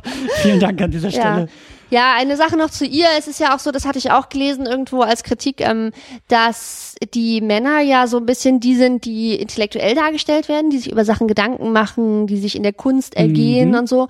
Und sie wird als sehr körperlich dargestellt. Es gibt auch wirklich ganz schön viele Szenen, wo man sie unter der Dusche sieht. Das ergibt in der Mhm. Handlung zwar auch Sinn und das ist auch okay und das wäre mir jetzt auch nicht so spontan, nicht so krass aufgefallen, aber ähm, es ist tatsächlich so, dass sie als sehr, sie wird sie wird halt als so eine Klischeefrau dargestellt. Weißt du, sie ist halt, sie ist gefühlig, sie ist emotional, sie ist ein Risiko, man kann ihr keine Geheimnisse anvertrauen. Und vor allen Dingen, Sie stellt es nicht in Frage, sozusagen das System, in dem sie lebt. Es geht ja eigentlich nur darum, dass sie die tolle Schauspielerin ist und weiter auf der Bühne stehen kann. Und sie ist übrigens auch diejenige, die einen tollen Körper hat, den alle anderen haben wollen. Und dann wird uns der noch ab und zu mal nackt unter der Dusche gezeigt, damit wir das auch nachvollziehen können. Und vor allen Dingen, wenn man so will, ist das ja irgendwie auf, auf, auf- auf dieser Bildsprache. Also ähm, die beiden Männer und sie haben ja eigentlich einen ähnlichen, ein, eine ähnliche Reibung am System. Mhm. In allen drei Figuren geht es ja darum, dass diese Figuren ähm, an das System ähm, Konflikt haben. ja, Konflikt haben, also wirklich auch, auch, ich, mir fehlt das richtige Wort, also wirklich gegen das System rennen, also wirklich wie so eine, Mhm. also da drauf prallen, also Mhm. wirklich, dass es auch so eine Stoßkraft hat, Auffahrunfall. so ungefähr. Aber die Art und Weise dann, wie sie damit umgehen, unterscheidet sich. Weil, wie du sagst, die Männer sind eher die rationalen. Ja, der, der Wiesler sitzt da oben auf dem, auf dem, auf dem Dach in, im stillen Kämmerlein und, und hat, hat da so eine Distanzierung. Ja, sie die- ist die körperliche dabei. Wie Genau, du sagst, und sie lösen, die beiden Männer lösen die Probleme ja irgendwie durch schlaue Einfälle. genau. Also und irgendwie Dreimann, Dreimann schreibt irgendwie den brillanten Artikel, der im Spiegel auf der Titelseite erscheint und Wiesler ist so schlau, weil er die ganzen Berichte fälscht oder oder ähm, da halt Quatsch reinschreibt in die Berichte und dadurch sozusagen die Künstler deckt und so weiter. Und sie und sie hat halt keine auch- Handlungsoption. Genau, und sie strugglen auch eher im Stoischen. Sie, sie, sie sind da eher so der, der, der, der Denker, ja, sie nehmen die Denkerposition ein und sie ist das Körperliche. Sie ist- sie sie, ist- sie ja, steht sie nackt ist- in der Dusche und weint. Und sie ist gefühlig und impulsiv. Ich meine, dieser, Genau. dieser Selbstmord ist ja auch wahnsinnig impulsiv, ne? Jaska zum Beispiel, der sich ja auch umbringt, bei dem wirkt das ja alles, ich meine, das ist jetzt auch ein bisschen absurd, die beiden Selbstmorde miteinander zu vergleichen, aber bei Jaska hat man den Eindruck, dass der seinen Selbstmord von langer Hand geplant hat und dass selbst der Selbstmord auf eine intellektuelle Art und Weise dargestellt wird. Denn das ist auch wieder was, wenn man den Film als schon mal gesehen wenn man den Film schon mal gesehen hat, dann merkt man das auch schon in den ersten Szenen, wo Jaska auftritt, dass er da eigentlich den Lebenswillen schon verloren hat. Und Dreimann merkt das zwar nicht, aber als Zuschauer, der den Film schon mal gesehen hat, ähm, sieht man sozusagen die Hinweise, wie Jaska schon sagt, eigentlich hat er hier nichts mehr zu tun. Er kann nicht arbeiten, er kann als Künstler nicht arbeiten und deswegen wird er sich aus diesem Leben verabschieden. Während bei ihr die Sache mit dem Selbstmord ja eine extrem impulsive Aktion ist. So. Sie rennt halt auf die Straße. In dem Moment. Im Bademantel. So, naja. Und halt auch was Direktes und Brutales. Also Genau, wir sehen ja. ihren Tod, wir sehen, wie sie, also ne, er hat Mhm. sozusagen die, die, ähm, ihm gönnt man die Pietät, dass es etwas Abwesendes ist, über seinen Tod wird Mhm. geredet, ja, also das ist halt eine andere Darstellung als Auto, Körper, Mhm. Tod. So. Ja. Ja. Ich wollte nochmal auf einen Punkt kommen und zwar ähm, nochmal dieses nochmal auf dieses Motiv Beobachtung und die und die Berichte, die auch geschrieben werden und so. Eine Sache, die mir noch aufgefallen war ähm, in dieser Analogie von Dreimann und Wiesler, wo ich ja vorhin schon gesagt habe, die die haben so eine analoge Entwicklung, die sind so ein bisschen wie Zwillinge. Was ich ganz interessant fand, was mir am Ende aufgefallen ist, ganz am Schluss, da dreht sich das ja um das Beobachtungsverhältnis, ne? Weil Dreimann Weil er die Akten liest. äh, naja, genau. Erstens, er beantragt Akteneinsicht, er liest die Akten, er betrachtet plötzlich sein eigenes Leben und diese ganzen Geschehnisse, die damals passiert sind, durch die Brille von Wiesler. Er kennt Wiesler nicht und er hat ihn auch noch nie getroffen, aber er hat plötzlich dieses Erlebnis, dass er durch die Augen von Wiesler nochmal auf das schaut, was damals alles passiert ist. Und dann forscht er Wiesler ja sogar aus und sieht ihn, wie er die Zeitungen austrägt und dann beobachtet er ja ihn und Hm. greift aber nicht ein, also stellt keine Interaktion her. Er geht ja nicht hin zu Wiesler und sagt, hey, du bist der Typ, der mich damals überwacht hat, erinnerst du dich oder so, sondern er beobachtet ihn aus der Ferne und entscheidet sich dann dagegen, in eine Interaktion einzutreten und steigt wieder ins Auto. Und das ist ja eigentlich genau das, was Wiesler vorher die ganze Zeit auch gemacht hat. Ne? Er hat ja die ganze Zeit beobachtet, aber keine Interaktion mit Dreimann hergestellt. Wobei die Interaktion sozusagen indirekt stattfindet, dadurch, dass Dreimann das Buch schreibt und das Buch Wiesler widmet, genauso wie Dreimann sozusagen die Widmung von Wiesler in seinen Akten gefunden hat. Richtig so? Also wir weil Ja, halt beide auf das Leben des anderen indirekt einwirken, aber eben nicht direkt. Es ist vor allen Dingen äh, das Moment des Geschichtenerzählens. Mhm. Beide sind Geschichtenerzähler. Ja. Wiesler ist derjenige, der auch mit Zettel und Stift Mhm. äh, niederschreibt. Natürlich vermeintlich äh, wahrheitsgetreu, Mhm. aber wie wir auch schon gesagt haben, ähm, er fungiert als Filter. Er, er Mhm. beobachtet Mhm. und handelt jetzt ganz neutral gesehen, von Mhm. außen beobachtet, handelt er wie jeder Künstler auch. Jeder Künstler beobachtet die Welt und, Und fasst diese Welt daraus. Genau, und fasst diese ja, Welt in eigene Worte zusammen und Ja. erzählt damit die Geschichten. Das macht der Dreimann äh, mit seinen Mhm. Theaterstücken. Er verarbeitet die Welt. Er verarbeitet, was er sieht, was er hört, Genau. was ihn umgibt. Wiesler tut es genauso, aber natürlich in diesem Apparat der Beobachtung, in dem ja eigentlich keine Kunst drin steckt, aber wenn man sich dieses Beamtendeutsch mal durchliest, was da formuliert wird, äh, es ist es ist wundervoll, was da teilweise aufgeschrieben wurde. Aber, aber das stimmt sogar nicht ganz, weil Wiesler wird tatsächlich selber zum Künstler. Und das ist auch wieder eine Stelle, wo man irgendwie wahnsinnig lachen muss und aber auch sehr viele Emotionen hat. Denn ganz am Ende, also äh, äh, die, die Künstlertruppe trifft sich ja, um an dem Artikel über die Selbstmorde zu arbeiten. Und allen anderen erzählen sie, zum Beispiel Christa, erzählen sie ja, dass sie an einem Theaterstück arbeiten zum 40. Jahrestag der DDR. Und Wiesler hält ja in den Akten jedes Mal, wenn sie sich treffen, fest auch und trägt ja diese Behauptung, die sie nach außen tragen, die legt er ja auch in den Akten nieder, obwohl er genauso weiß, was sie da treiben. Aber genauso wie sie der Welt erzählen, sie arbeiten an einem Theaterstück zum 40. Jahrestag der DDR, schreibt er das auch in die Akten. Und ganz am Ende bei der Szene mit der Akteneinsicht erfahren wir, dass aus der Stasi-Hauptzentrale die Rückfrage kam, ja, worum soll's denn da gehen? Wir brauchen mal eine Inhaltsangabe und so ein bisschen, was da in dem Stück passiert, woran die arbeiten, in welche Richtung das gehen soll. Und weil es das nicht gibt, das Stück, weil sie daran nicht arbeiten, weil das nur eine Ausrede und ein Vorwand ist, erfindet er dieses Stück. Und das ist einfach unfassbar lustig, weil Dreimann vor diesen Akten sitzt über sich. Mhm. Also er sitzt vor seinen eigenen Stasi-Akten in der Gedenkstätte und er liest, dass Wiesler sich das komplette Theaterstück ausgedacht hat und checkt halt dadurch, dass Wiesler die Aktion von ihnen damals, weil er ja immer zugehört hat, wie sie in Wahrheit an dem Spiegelartikel gearbeitet haben, wie er die ganze Aktion komplett gedeckt hat. Und er hat sie halt nicht nur so durch Auslassen gedeckt, wo er an der einen Stelle gesagt hat, ja, sie ist auf dem Weg zu einer Klassenkameradin oder dass er halt irgendwas weglässt oder so. An der Stelle wird Wiesler selber aktiv. Man könnte schon fast sagen, er wird selber zum Schriftsteller, er Ja, wird selber ja. zum Künstler. Nachdem er vorher die ganze Zeit die Kunst nur rezipiert, wird er plötzlich selber zum Künstler und er findet dieses Theaterstück und schreibt da halt den kompletten Bullshit, worum es geht und sagt, ja, in der ersten Szene, da ist Lenin von außen bedroht, aber dann im zweiten Akt passiert das und das und das erfindet er ja alles aus dem Nichts von selber. Aber ich würde sagen, das ist auch eine Entwicklung. Also der Punkt, auf den ich hinaus wollte, ist halt, dass selbst in diesen, in diesen Beamtendeutsch-Akten-Formulierungen, äh, Auch darin Kunst steckt. Kunst ist vielleicht ein bisschen zu viel gesagt, aber Interpretation. Durchaus, ja, und kreative Leistung, weil wenn da irgendwie, wenn sie da irgendwie in der Wohnung rumvögeln und er da reinschreibt, es kommt zu leidenschaftlichen, also da, da, da gibt es auch so blumige Umschreibungen. Also da steht manchmal Ja, ganz ja. Mhm. banal drin, es kommt zum Geschlechtsverkehr, aber dann äh, wird er auch irgendwie von Heftige Intimitäten folgen, he- stand das- an einer Stelle. das war das. Heftige Intimität, wo ich mir auch so denke, ja, das ist schon ein guter Anfang, um nachher irgendwie auf so eine, auf, auf sonst was zu kommen. So, aber das, das, das fand ich halt so charmant, dass es da schon losgeht mit diesen, mit diesen, ja, mit der Interpretation der Welt und der Umgebung und dass zumindest das Potenzial irgendwie da vorhanden ist und dass er, wie du sagst, dann eben auch in den Akten diesen Weg des Künstlers irgendwie geht und da selber ein Stück erfindet. Und dann, das ist dann ja eben wieder das, ähm, dass der Dreimann das ja liest und darauf dann ja selbst wieder künstlerisch kreativ. Ja, ja, sich dadurch inspiriert wird, dass sozusagen seine Schreibblockade dadurch gebrochen wird. Exakt. Ja. Und damit dann ja auch wieder kommuniziert. Ja, ja. Er widmet ihm ja direkt das, das Stück. Und ähm, das sozusagen jetzt diese, diese beiden Figuren, die dann ja bis zum Schluss nie direkt miteinander kommuniziert haben. Mhm. Ja, wie du sagst, es kommt zwar zu der Gegenüberstellung, aber keiner Mhm. sagt was. Ähm, oder keiner, also ne, es ist auch wieder so eine einseitige äh, äh, Gegenüberstellung sozusagen. Oder Beobachtung, besser gesagt. Und die Art und Weise, wie sie aber miteinander kommunizieren, ist der Text. Mhm. Sie schreiben. Und dabei erzählen sie eben das Leben der anderen als Geschichte und was war es, die Sonate vom guten Die Menschen. Sonate vom guten Menschen, ja. So.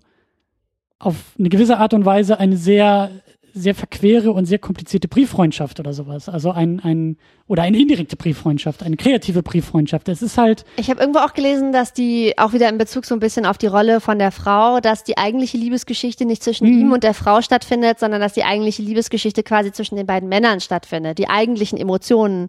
Dass quasi in dem Moment, wo, und ich meine, das ist auch einfach der berührendste Moment in dem ganzen Film, ganz am Schluss, wo Wiesler in der Buchhandlung steht und das Buch in der Hand hat und die Widmung sieht und dann der Buchhändler ihn fragt, soll ich es als Geschenk einpacken? Und der letzte Satz des Films ist, wie, wie Wiesler sagt, nein, das ist für mich. Und das ist halt, das ist schon ein Moment, der einen sehr berührt, weil man das Gefühl hat, in dem Moment sind sich die beiden Männer richtig nah. ja, So. Obwohl Als- sie und das ist sind der halt Punkt, nicht beieinander, aber. als Künstler, als Geschichtenerzähler, was sie eben beide im Kern sind. Hm. So. Ja. Noch ähm, genau eine Sache auch noch zu diesem Thema, was du gesagt hattest mit den Interpretationen, ähm, die sich in den in den Stasi-Berichten, in den Akten niederschlagen, dass die dass die Akten halt nicht die Wahrheit sprechen, sondern immer nur eine Interpretation der der Welt sozusagen darstellen. Ich hatte mich mit meinem Vater auch ähm, darüber unterhalten, nachdem ich den Film jetzt nochmal gesehen hatte. Und ähm, in meiner Familie gibt's auch eine, eine ganze Reihe von Stasi-Akten, deswegen gibt's da viele, viele Dinge, über die man sich unterhalten kann. Und mit meinem Vater hatte ich eben auch darüber gesprochen, dass ähm, in den Akten häufig Quatsch drin steht, aber aus unterschiedlichsten Gründen. Also die Akten geben einfach nicht Hm. die Wirklichkeit wieder. Also es ist halt Blödsinn, sich vorzustellen, dass jemand objektiv aufschreiben kann, was passiert ist oder so. Es, weil du es immer nur durch die Augen von jemandem siehst, der Ja. durch unterschiedlichste Dinge in seiner, in seiner Wiedergabe beschränkt wird. Zum Beispiel, weil Leute Dinge falsch verstehen. Da ist ja zum Beispiel ganz interessant, finde ich, dieses Motiv von diesem anderen Stasi-Typen, der immer die Schicht, die anderen Schichten von Wiesler übernimmt. Und da gibt es eine Szene, da liest Wiesler am nächsten Morgen nach der Nachtschicht den Bericht, den der andere Typ am Abend vorher gelesen hat. Ich glaube, das ist sogar die Szene, wo die beiden sich ähm, erst streiten ähm, wo, wo Dreimann sagt, nein, geh nicht durch diese Tür. Wiesler ist so, oh nein, er muss jetzt gehen, jetzt gerade, wo es spannend wird. Er gibt seiner, seinem Schichtwechsel sozusagen die Kopfhörer, er geht und am nächsten Morgen liest er den Bericht, den der andere geschrieben hat, der halt nicht die Vorgeschichte kennt und deswegen versucht sich auf diesen ganzen Streit und dann auch die Versöhnung von den beiden, das ist auch die Stelle, wo die heftigen Intimitäten stattfinden, der versucht sich auf diese, diese, den Streit und die Versöhnung einen Reim zu machen und dann seine Interpretation dessen, weil ihm die ganzen Hintergrundinfos fehlen, seine Interpretation in die Akte reinschreibt. Da gibt es diese, ähm, diese tolle, diese, diesen tollen Satz irgendwie, er schreibt dann sowas wie, Dreimann sagt, jetzt will ich wirklich etwas tun. Der, der Stasi-Typ interpretiert das als, wahrscheinlich meint er damit, dass er ein neues Theaterstück schreiben wird, denn in letzter Zeit war seine künstlerische Produktiv sehr gehemmt. Wir als Zuschauer wissen, dass Dreimann damit sagen will, er hat sich entschieden, dass er jetzt was gegen das System tun will. Dann sagt sie zu ihm, ja, ich bin jetzt ganz bei dir und ich werde dich voll dabei unterstützen. Und weil der Stasi-Typ das nicht, nicht checkt, schreibt er irgendwie in den Bericht so, vermutlich meint sie damit, dass sie ihm mehr im Haushalt helfen will. weil, und das ist halt irgendwie auch wahnsinnig komisch, weil er es halt einfach, er weiß es halt nicht besser. Er kann es nicht besser wissen. Ihm fehlen Informationen, ihm fehlt Kontext und deswegen schreibt er Quatsch auf. Und das ist halt nicht nur in dem Film so, das ist halt auch in ganz vielen Stasi-Akten in der Wirklichkeit so, dass da teilweise Dinge drin, Dinge drinstehen, die irgendwie nicht stimmen. Ähm, weil die Leute es einfach nicht besser wussten, zum Beispiel, weil sie Sachen verwechselt haben, weil sie irgendwas falsch verstanden haben, weil es Missverständnisse gab. Ähm, bei meinem Vater gibt's auch so einen Fall. Mein Vater hat mit einem Freund ähm, so eine Aktion gemacht. Da haben sie irgendwie bei einem bei einem Spielplatz da waren so, so, so Kanonen auf dem Spielplatz, womit die Kinder spielen sollten. Also sie haben in so einer Nacht- und Nebelaktion, ich glaube, da waren sie Studenten oder so, haben sie nachts die, die Kanonen abmontiert und an die Wand von dem Spielplatz gepinselt, spielt Frieden, nicht Krieg. Und natürlich stand das in den Stasi-Akten von all denen drin, aber der Typ hat das, äh, der das aufgeschrieben hat, der irgendwie da in dem Freundeskreis war und alle anderen bespitzelt hat, der hat das halt verwechselt und hat geschrieben, dass zwei andere Typen das gemacht haben. Und mein Vater ist heute noch beleidigt, dass in seiner Akte nicht drin steht, dass er das gemacht hat, sondern dass die Aktion einem anderen aus dem Freundeskreis zugeschrieben wurde. Er war so, naja, als wenn ich schon was tue, dann kann doch nicht sein, dass das sozusagen für ewig in den Akten falsch drin steht. Und sowas passiert halt. Aber manchmal schreiben die Leute ja auch andere Sachen in die Akten rein, weil sie vielleicht jemanden schützen wollen, weil sie absichtlich was unter den Tisch fallen lassen, weil sie vielleicht irgendwas schreiben müssen und nicht wissen was oder weil sie sich wichtig tun wollen. Also zum Beispiel, es gibt eine sehr ausführliche Stasi-Akte über meine verstorbenen Großeltern und die sind jahrelang von ihren direkten Nachbarn, die auch wirklich direkt Tür an Tür mit denen gelebt haben, bespitzelt worden. Und der Nachbar hat in der Akte wirklich so absurde Sachen geschrieben. Also eine Sache, über die wir als Familie heute noch sehr lachen, ist, mein, mein Großvater war Universitätsprofessor und der Nachbar halt nicht. Und ich meine, manchmal waren die halt auch zum Kaffee trinken oder so zu Besuch. Und in einer Stelle steht halt in der Akte, ja, der Professor hat in seiner Wohnung sehr viele Bücher. Und natürlich ist das in dem Stasi-Kontext irgendwie verdächtig, weil Intellektuelle a priori verdächtig sind. Aber wenn du dir überlegst, dass der Typ Universitätsprofessor ist, dann findest du es halt nicht so überraschend, dass er viele Bücher, oder dann findest du es nicht bemerkenswert, dass er viele Bücher in seiner Wohnung hat.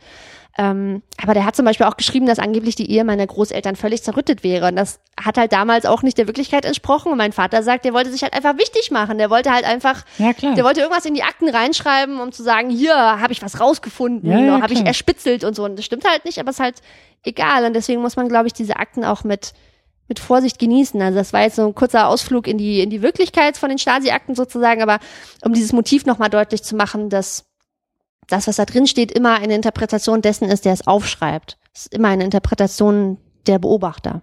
So. Ja. Das heißt, wir müssten eigentlich vollautomatisierte, digitalisierte Überwachungssysteme schaffen. Will ich wo Kein Mensch irgendwie zwischenfunkt, weil die sind komplett wertneutral, weil jede Maschine ja. Ich glaube, äh, da musst du dir jetzt den Film The Circle angucken. Dann wärst Ach so. du, glaube ich, bei der Eskalationsstufe. Okay. Tja. Ein Glück, wir leben nicht in solchen Zeiten, in denen wir. Mir ist übrigens noch eine andere Sache eingefallen Ja. zu ähm, der Sache mit der Frauenfigur.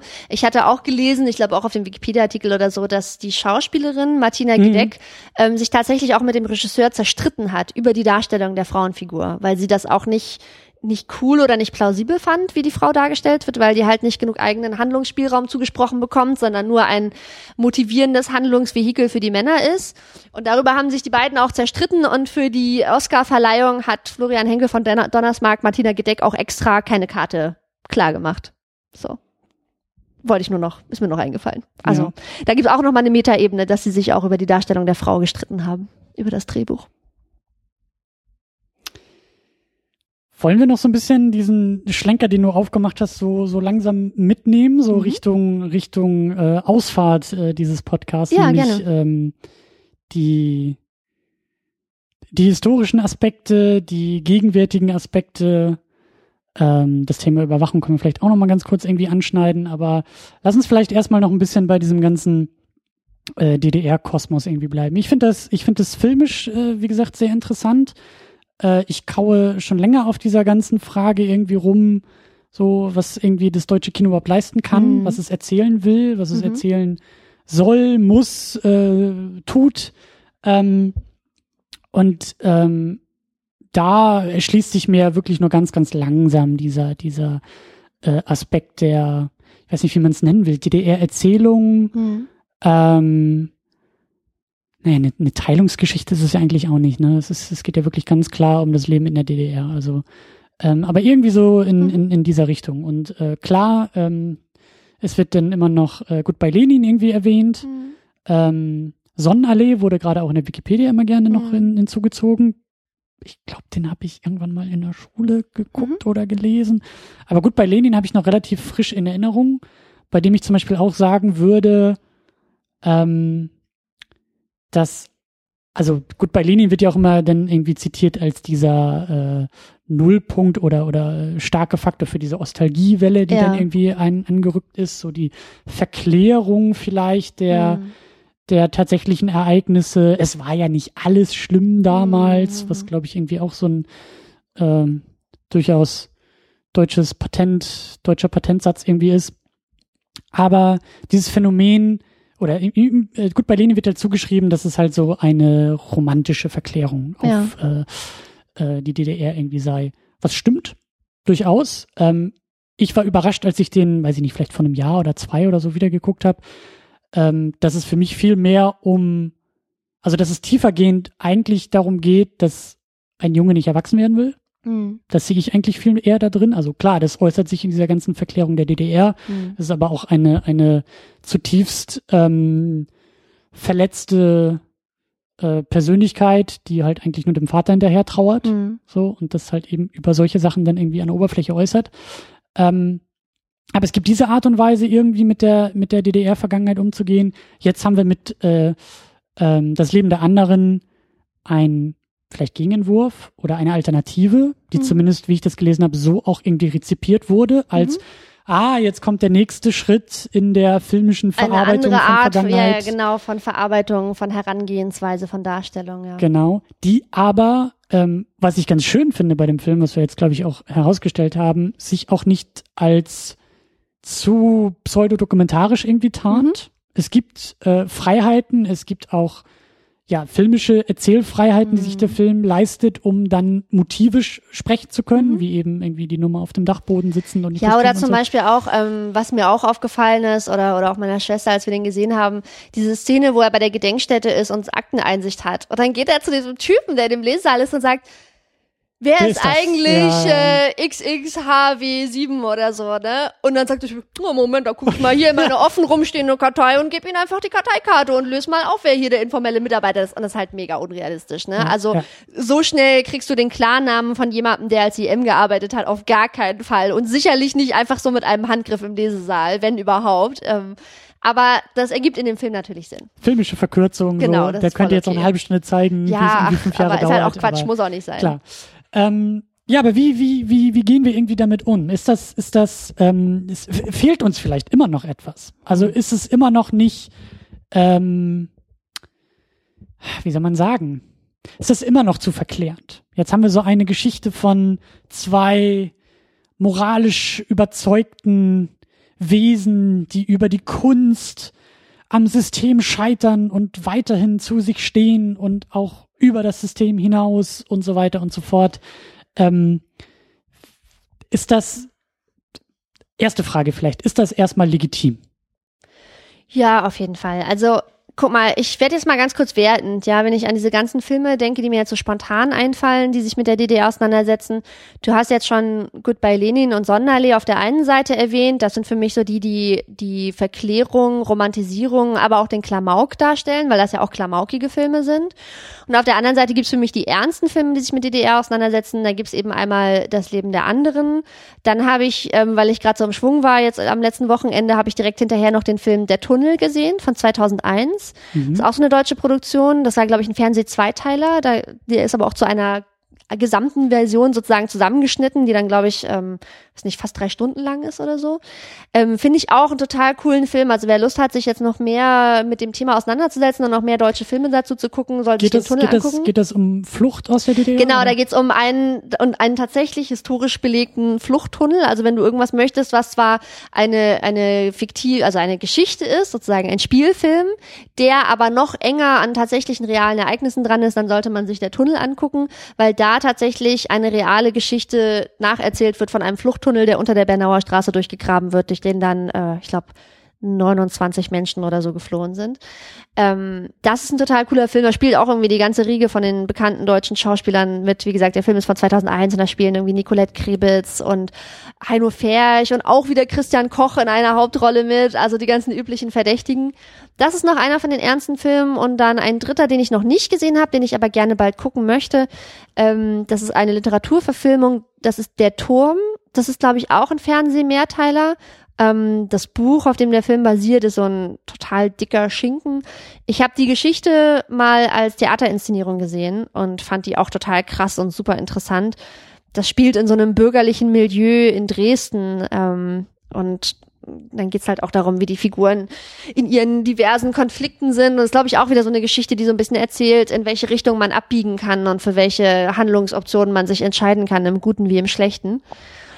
Und ich persönlich mag diese klamaukigen, verklärenden Filme überhaupt nicht. Ich glaube, das liegt eben auch daran, dass ich persönlich so, also dass ich so eine DDR-geschädigte Familiengeschichte habe, von ich bin da einfach zu nah dran. Für mich ist das halt nichts, was im äh, was man im Geschichtsbuch liest und dann so ein bisschen interessiert mit dem Kopf wackelt und sagt, ist ja verrückt, was damals in der DDR passiert ist, sondern für mich sind das halt Sachen, das sind halt Traumata, die meine Eltern und meine Großeltern mit sich rumtragen und deren Lebenswege haben sich dramatisch verändert, weil sie in diesem System gelebt haben und die wären heute alle andere Menschen und wären alle woanders, ähm, wenn es die Stasi und die DDR nicht gegeben hätte.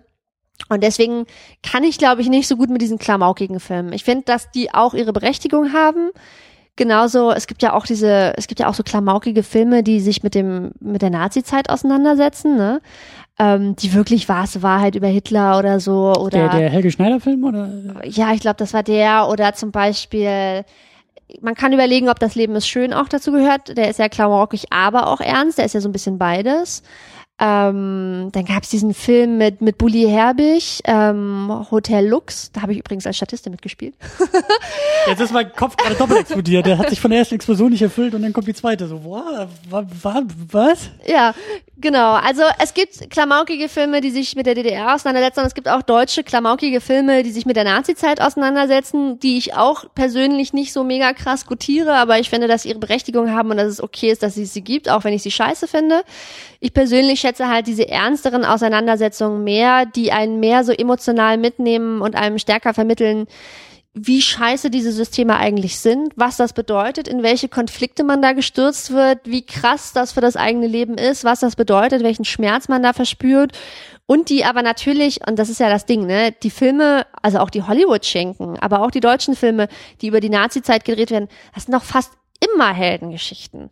Und das hm. ist irgendwie so ein bisschen der Segen und der Fluch daran, weil ich halt denke, na klar, wenn du eine interessante Geschichte über ein Unrechtssystem erzählen willst, dann hast du immer eine Geschichte von jemandem, eigentlich immer, in fast 100 Prozent der Fälle hast du eine Geschichte von jemandem, der irgendwie gegen das System arbeitet und der Held ist, der gegen, der sich gegen den Strom stellt und, mhm. weiß ich nicht, alle ins Licht führt. So, es ist immer eine Heldengeschichte. Und in gewisser Hinsicht finde ich das gut, weil das ja auch die Moral von der Geschichte dann für die Zuschauerinnen und Zuschauer ist, so nach dem Motto, hey, wie zeigt man denn Zivilcourage? Welche Optionen gibt es denn im wirklichen Leben aufzustehen Absolut. und für seine Überzeugungen einzustehen, auch wenn der Strom gegen einen ist und man eigentlich dazu gedrängt oder erpresst wird, sich anders zu verhalten. Aber hier hast du ein Beispiel von jemandem, der Rückgrat zeigt, der aufsteht, der sagt, so nicht, das ist falsch, Ja. das ist unmenschlich und der das ausspricht und etwas tut so. Und deswegen ist es gut, dass es diese Filme gibt und dass man sich die anguckt und dass man im Optimalfall daraus Schlüsse für das eigene Leben zieht und ähm, versucht selber ein guter Mensch zu sein. So. Film und Fiktion als Inspiration für. Genau, aber gleichzeitig ist das natürlich auch schwierig, weil dadurch für alle, die es nicht selber miterlebt haben, die sich das angucken, halt immer nur diese Heldengeschichten im Hinterkopf bleiben und man dann irgendwie, ähm, weiß ich nicht, entweder mit so einem Gefühl zurückbleibt von eigentlich waren alle Deutschen Widerstandskämpfer, Hm. weil immer wenn ich einen Film über die Nazizeit oder über die DDR gucke, dann sehe ich eigentlich nur Leute, die gegen das System gekämpft haben, weil fast nie Geschichten über die in Anführungszeichen Bösen erzählt werden. Deswegen übrigens hier noch ein anderer Hinweis, war ja der Fernsehmehrteiler Unsere Mütter und unsere Väter so brillant, weil der versucht hat, auch so ein bisschen die Täterperspektive nachvollziehbar zu erklären, so dass man auch mal nachvollziehen kann, warum eigentlich die Mitläufer und die Täter, wie die zu den Entscheidungen gekommen sind, zu denen sie gekommen sind. Aber ich schweife ab. Anyhow, ich finde diese, diese ernsten Auseinandersetzungen jedenfalls, die, die schätze ich persönlich ähm, auf jeden Fall mehr. Ich, ich grätsch da gerne mal so ein bisschen rein, weil bei mir kreist es auch gerade auf Hochton im Kopf. Ähm, ich weiß gar nicht, wo ich anfangen soll. Ähm, ich frage mich auch so ein bisschen, oder ich hatte die Beobachtung irgendwie beim, beim Film, dass ähm, diese, dieses, ähm, dass diese filmische Welt, die da aufgemacht wird, die halt die Welt der DDR war, Überwachung, äh, Bespitzelung, äh, System, äh, wie du sagst, irgendwie der Versuch eines Freiheitskampfes, das sind eigentlich auch so, es ist so perfide, weil das eigentlich so klassische ähm, Filmerzählungen sind oder Filmwelten im Grunde genommen. Ich habe mich die ganze Zeit gefragt, also also das ist das ist das ist die einfachste Blaupause für jedes für jeden Science-Fiction-Film. Ja, also die die die einfachste Dystopie, weil es halt die direkteste Dystopie eigentlich ist. Weißt du, andere Filmwelten müssen sich sozusagen das, was wir da irgendwie zu sehen bekommen, erst von Grund auf irgendwie Was ausdenken, meinst ja. du? Und wir müssen einfach nur in die jüngere Vergangenheit zurückschauen? Im Grunde genommen ja. Also und und das macht es dann auch gleich wieder so filmisch als Welt und und auch als als ähm, äh, als Erzählung, ja, dass da halt einfach so ein also das, das, das macht diesen Reiz irgendwie auch aus. Ich bin zum Beispiel, weil du es, weil du es so schön Mhm. gesagt hast, ja, äh, Kind im tiefsten Westen. Ähm, ich war auch, ich war zwei, als die Mauer gefallen ist. Ich war drei, ja. Ja, ähm, und also pff, noch westlicher, dann bist du in der Nordsee. Also das ist, äh, ich war halt wirklich weg von all diesem Mhm. Thema. Klar, familiär auch ein bisschen so über Bande und über Ecken und, und später auch erst, aber ähm, ich kann mich erinnern, das hat mich als Kind einfach immer irritiert, wenn meine Eltern von den neuen Bundesländern gesprochen haben. Mhm. Du hast dich So. gefragt, wer die sind. Ja, und wie viele diese Wo neuen, die herkommen, warum die neu sind, ob die erst später nee, geboren und vor allen. Dingen neun Bundesländer. Also ich dachte so eins, zwei, drei, vier, sieben, acht, neun. Wieso neun Bundesländer? Ich verstehe es, also wirklich, wirklich. Okay, also ein tiefgehendes Missverständnis. ein absolut tiefgehendes Missverständnis oder eine Formulierung, die ich auch mal sehr, also die ich heute irgendwie halt so, ähm, die mich, also die mich noch mehr irritiert, ist halt dieses Ex-DDR. Hm. Das äh, benutzt meine Familie auch manchmal ganz gerne, wo ich mir so denke, also, hä? Hm. Also ich verstehe, wenn man sagt, das ist mein Ex-Mann, Mhm. so, das war ja mal und jetzt Mhm. nicht mehr, aber was ist eine Ex-DDR? Eine Hm. DDR, die halt nicht mehr war. Ja, das war halt so. Es gab Mhm. da mal einen Staat und den gibt's nicht mehr. Das finde ich auch Mhm. zum Beispiel heute ähm, in der Gegenwart finde ich das auch so. Ähm, vielleicht ist das so ein Punkt, den ich, den ich, also diese Vorstellung, dass da eine gewisse, also ja, so eine gewisse Heimatlosigkeit irgendwie auch existiert. Also diese Mhm. Vorstellung, dass der Staat, in dem ich geboren wurde, wir können über Staaten streiten Mhm. und solange wir wollen, das ist alles Quatsch, da bin ich auch voll dabei. Aber ich weiß nicht, ist es denn bei dir so, dass im, im Pass irgendwie noch die Rede von der DDR ist als Geburtsort oder in irgendwelchen Nee, aber zum Beispiel, ich habe ja meine Geburtsurkunde, man braucht die ja ab und zu mal. Also Ja. zum Beispiel, wenn man im Ausland den Pass verliert und dann zur deutschen Botschaft geht und äh, da steht sagt, ein ich, Staat drin, den es nicht mehr gibt. Ja, ich habe ich hab eine Geburtsurkunde. Das ist so ein ganz labbriges Papier. Ich habe das in so einer in so einer Mhm. Folie, weil das wirklich richtig labbriges Papier ist. Und da steht oben drauf Deutsche Demokratische Republik äh, und, und dass ich halt in Dresden geboren bin. Ja. Ja, das ist zum Beispiel so eine Sache, die ich, die ich total faszinierend finde. Ich war hier auch in der äh, schon erwähnten Kulturbrauerei in, in Mhm. Berlin. Da ist ein ganz, ganz tolles Museum drin, das auch eine ständige Ausstellung zum Thema äh, DDR hat. Mhm. Ähm, ich war da, glaube ich, zu einer Ausstellung irgendwie zum Thema Alltag in der DDR. Mhm. Sehr, sehr faszinierend als jemand, der diesen Alltag, also der diesen Alltag aufgrund von einer zeitlichen Differenz Mhm. nicht kennt. Ja, du kannst mir auch einen westlichen Alltag irgendwie in den 80ern, 60ern, 70ern zeigen. Den kenne ich ja nicht. Ähm, aber dann halt eben auch noch in der DDR diesen Alltag zu sehen, der dann ja auch noch mal ganz anders aussah. Und da irgendwie durchzulaufen und zu denken oder, oder diese Beobachtung einfach zu, zu spüren, dass, dass da gerade, dass da gerade ein, also schwer in Worte zu fassen, aber wie banal das ist, dass ein Alltag Thema eines Museums ist. Mhm. Ja, wenn ich mir vorstelle, was soll mein Kinderzimmer in einem Museum? Mhm. Das hat doch überhaupt nichts, äh, das sagt ja eigentlich gar nichts aus, aber hinter diesem historischen Kontext, Mhm. dass es diese Welt nicht mehr gibt, weil es diesen Mhm. Staat nicht mehr gibt und dieses System nicht mehr gibt und all das, was dazukommt, Mhm. das fasziniert mich halt sehr. Und gerade auch diese, diese Distanzierung dabei zu spüren, Mhm. zu, zu merken, das ist eine Sache, ich kann mich dieser Sache nicht so nähern, also ich Mhm. kann mich der nähern, aber ich kann sie nie so erreichen wie Menschen, die diese Erfahrung gemacht haben. Ja, ich muss in die ja. Geschichtsbücher gucken, ich muss Ich Filme weiß, gucken, ja. ich kann mir eine Ausstellung anschauen, Mhm. ich kann ein Gespür vielleicht entwickeln, ich kann in Mhm. Gesprächen Fragen stellen und ich kann Mhm. Akten einsehen und ich kann mich Mhm. mit all diesen Sachen beschäftigen. Aber ich werde nie spüren können, Mhm. was das wirklich war. Mhm. Und das, diese, diese Distanz fasziniert mich. Die werde ich nie Mhm. über, überwinden können. Aber es fasziniert mich, diese zu spüren. Das stimmt, das ist eigentlich wirklich ziemlich interessant. Das ist mir auch in meinem ganzen Leben immer schon aufgefallen. Ich bin ja dann, ähm, wir sind ja dann später in den Westen gegangen, also nach Westdeutschland und ich bin auch in Westdeutschland aufgewachsen. Und ähm, als ich, ich bin in Westdeutschland auch zur Schule gegangen und in der, in der Oberstufe hatten wir dann irgendwann in der 11. oder 12. Klasse, hatten wir eben auch nochmal sehr ausführlich das Thema DDR und ich war auch im Geschichte-Leistungskurs. Und da waren wir irgendwie so 22 Leute und ich glaube, von den 22 Leuten waren halt sechs, ähm, die sozusagen aus der DDR waren. Und das war irgendwie ganz, ganz interessant so. Und ich habe da aber wirklich, da habe ich, glaube ich, das erste Mal diese, was du auch gerade beschrieben hast, diese ganz starke Diskrepanz gespürt, dass für alle anderen, die nicht aus der DDR sind, das wirklich was ist, was im Geschichtsbuch steht, wozu sie überhaupt keinen Bezug aufbauen können. Das ist für sie genauso weit weg eigentlich, wie wenn sie über das Dritte Reich im Geschichtsbuch lesen. Das ist halt 20 Seiten weiter im Buch. Ja. Und es ist aber gefühlsmäßig genauso weit weg. Und das kann ich den Leuten ja auch nicht übel nehmen. Das ist halt so. Das ist eigentlich interessant, weil wir beide, wir sind ziemlich genau gleich alt, du und ich. Und für mich ist das halt was, was viel näher dran ist. Ähm, obwohl ich es ja auch nicht erlebt habe in dem Sinne. Ich habe ja gesagt, ich war drei, als die Mauer gefallen ist. Und ich habe zwar irgendwie von meinen Eltern verrückte Sachen äh, erzählt bekommen, an die ich mich aber nicht mehr erinnere. An dem Tag, als die Mauer gefallen ist, ist meine Mutter nach, von Dresden nach Berlin gefahren mit mir. Wirklich alleine und ich war halt klein und äh, ist mit mir einen Tag durch West-Berlin spaziert, einfach weil sie es konnte. Und ist danach wieder in den Zug gestiegen und ist wieder zurückgefahren. Mhm. Einfach, weil es so krass war für sie, dass sie das gemacht hat. Und sie hatte kein Geld dabei und nichts zu essen und nix, aber sie hat gesagt, sie muss das jetzt sofort machen, sie muss das jetzt sehen, ob das wirklich so ist. Mhm.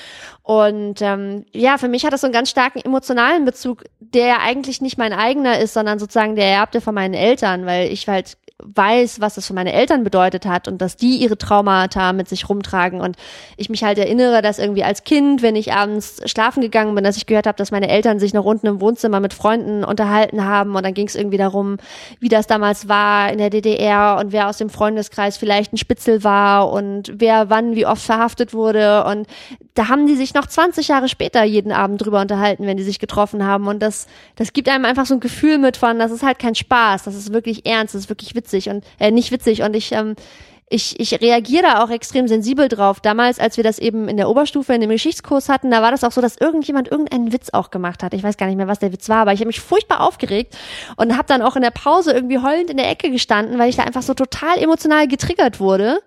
Ähm, weil ich halt dachte, das, wie, wie könnt ihr denn darüber Witze machen? Also für Mhm. euch ist das was, was weit weg ist. Für mich ist das total nah so. Und ich hatte ja auch erzählt, dass als ich den Film Das Leben der anderen das allererste Mal ähm, gesehen habe im Kino mit einem Kommiliton, der auch aus Westdeutschland ist, habe ich eben mega den Heulanfall bekommen im Abspann, weil irgendwie so diese ganze, der Film hat mich emotional damals extrem berührt und jetzt ja auch wieder. Ähm, Und weil in dem Moment irgendwie so dieses ganze beklemmende Gefühl, was dieser Film einem ja vermittelt, von wie sich das anfühlt, dass man die ganze Zeit so diese Angst, diese Unsicherheit hat, dass man nicht weiß, welche der eigenen Handlungen einen jetzt möglicherweise Mhm. in, im nächsten Moment in den Knast schickt oder so, ne? Dieses, dieses ständige Bedrohungs- und Angstgefühl, ähm, da konnte ich irgendwie dazu relaten und ich habe dann irgendwie, weiß ich nicht, ich hatte dann so einen kleinen emotionalen Zusammenbruch und habe dann auch ganz viel an meine Eltern gedacht, ähm, habe die da sozusagen in die Geschichte reinprojiziert und mir vorgestellt, wie das für die damals war und wie krass das war und das haben sie mir auch immer erzählt und so. Und mein Kommilitone, dieser Freund von mir, saß halt neben mir und hat mich halt angeguckt und hat halt überhaupt nicht gecheckt, worum es ging und warum ich gerade so einen Mhm. so emotionalen Ausraster hatte. So, das ist, glaube ich, wie du schon gesagt hast, das ist, glaube ich, so eine Brücke, die man nicht nicht überbrücken kann, sozusagen, wenn man die Erfahrung nicht in der Familie hat. Mhm. Aber ich glaube, das ist so der Punkt, auf, auf, auf den ich auch noch hinaus wollte. Das, das sind halt so Sachen, das, das ist irgendwie unsere kulturelle Perspektive, diese, diese Teilung, die es halt Mhm. gab. Und auch was du gerade gesagt hast, dieses Gefühl in diesem System. Ähm, ich weiß nicht, ob es, also es wird wahrscheinlich auch eine, eine spannende kreative Übung sein, das Gefühl des anderen Systems, die Mhm. andere Perspektive äh, mal einzunehmen und da irgendwie auch den Gegensatz aufzumachen. Weil Mhm. das ist ja auch das Problem der, der Geschichtsschreibung so. Jetzt ist irgendwie klar, dass in den Geschichtsbüchern drinsteht, die DDR hat, verloren, das heißt, die BRD hat gewonnen. Mhm. Das heißt, der Kapitalismus hat auch gewonnen und es hat jetzt alles so seine Richtigkeit und alles ist schön und alles ist gut. So, das ist natürlich überhaupt nicht der Fall. Und auch die Frage mal zu stellen, ähm, also diese, diese, diesen, diesen Teilungsaspekt, ich glaube, dass sich an dem schon viel abgearbeitet wird, dass das natürlich auch eine, eine, eine, eine starke und, und naheliegende Projektionsfläche ist von Familiengeschichten, die auseinandergerissen werden, Liebesbeziehungen, die auseinandergerissen werden und so weiter und so fort. Aber die Frage, die, die sich mir eben auch stellt und auch in der Gegenwart stellt, als ähm, unbedarftes kleines Westkind, das jetzt hier auf einmal in Ostberlin sitzt, äh, warum reden wir nicht über die, über, über die Überwindung der, der Teilung? Mhm.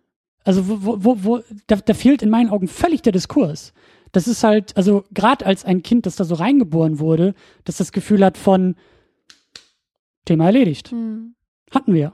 Mhm. Weißt du, Problem gelöst. So. Und die Frage mal zu stellen, was das eigentlich, also was das heißt und was das macht und was die Konsequenzen und was die Folgen sind. Ähm, Ich glaube, dass es diese Sachen schon so ein bisschen auch gibt, nur halt nicht so offensichtlich. Ich glaube, sie werden einem nicht so offensichtlich auf dem Tablett präsentiert. Aber ich habe zum Beispiel gerade überlegt, als du meintest, so, wo wird die Gegenperspektive erzählt? Ich habe dich erst so verstanden, dass du damit meintest, sozusagen, wo werden in dem deutschen, in der deutschen Filmgeschichte die Jahre in der BRD erzählt, die immer wieder gerne sozusagen erzählt werden, was ist in den Jahren in der DDR passiert und dann werden Fluchtgeschichten erzählt und bla bla und dann gibt's Gut Berlin und dies und das und Sonnenallee und so weiter. Aber was ist eigentlich in der gleichen Zeit in der BRD passiert? Und ich glaube, das Ding ist, dass in der BRD die Leute sich einfach nicht mit der DDR beschäftigt haben, weil die weit weg und auch ein bisschen egal war und weil in der BRD auch andere Sachen passiert sind. Ich glaube, in der aber ist das nicht genau eine Geschichte, die mal erzählt werden müsste? ja, aber die das, das kannst du, Gleichgültigkeit die Westens? Abwesenheit, die Abwesenheit eines Themas kannst du nicht erzählen, glaube ich, weil es gibt Filme, die in dieser Zeit in der BRD spielen, die sich aber mit anderen Themen beschäftigen, die damals für die BRD relevant waren. Also zum Beispiel gibt's Filme wie ähm, den absolut großartigen künstlerischen Film Ich bin ein Elefant, Madame, ähm, der auf dem Roman die, wie heißt der, die Unbeteiligten oder so, von äh, Karl Valentin ähm, beruht, der die 68er in der BRD darstellt, wie es sozusagen für die Jugend war, ähm, in der BRD aufzuwachsen, in einem System, wo eben die Lehrer eigentlich immer noch Altnazis sind und immer noch dieses autoritäre System fortführen, gegen das rebelliert wird und so weiter. Da spielt die DDR einfach keine Rolle, weil es andere Konflikte, andere gesellschaftliche Diskurse waren, die in der BRD stattgefunden haben.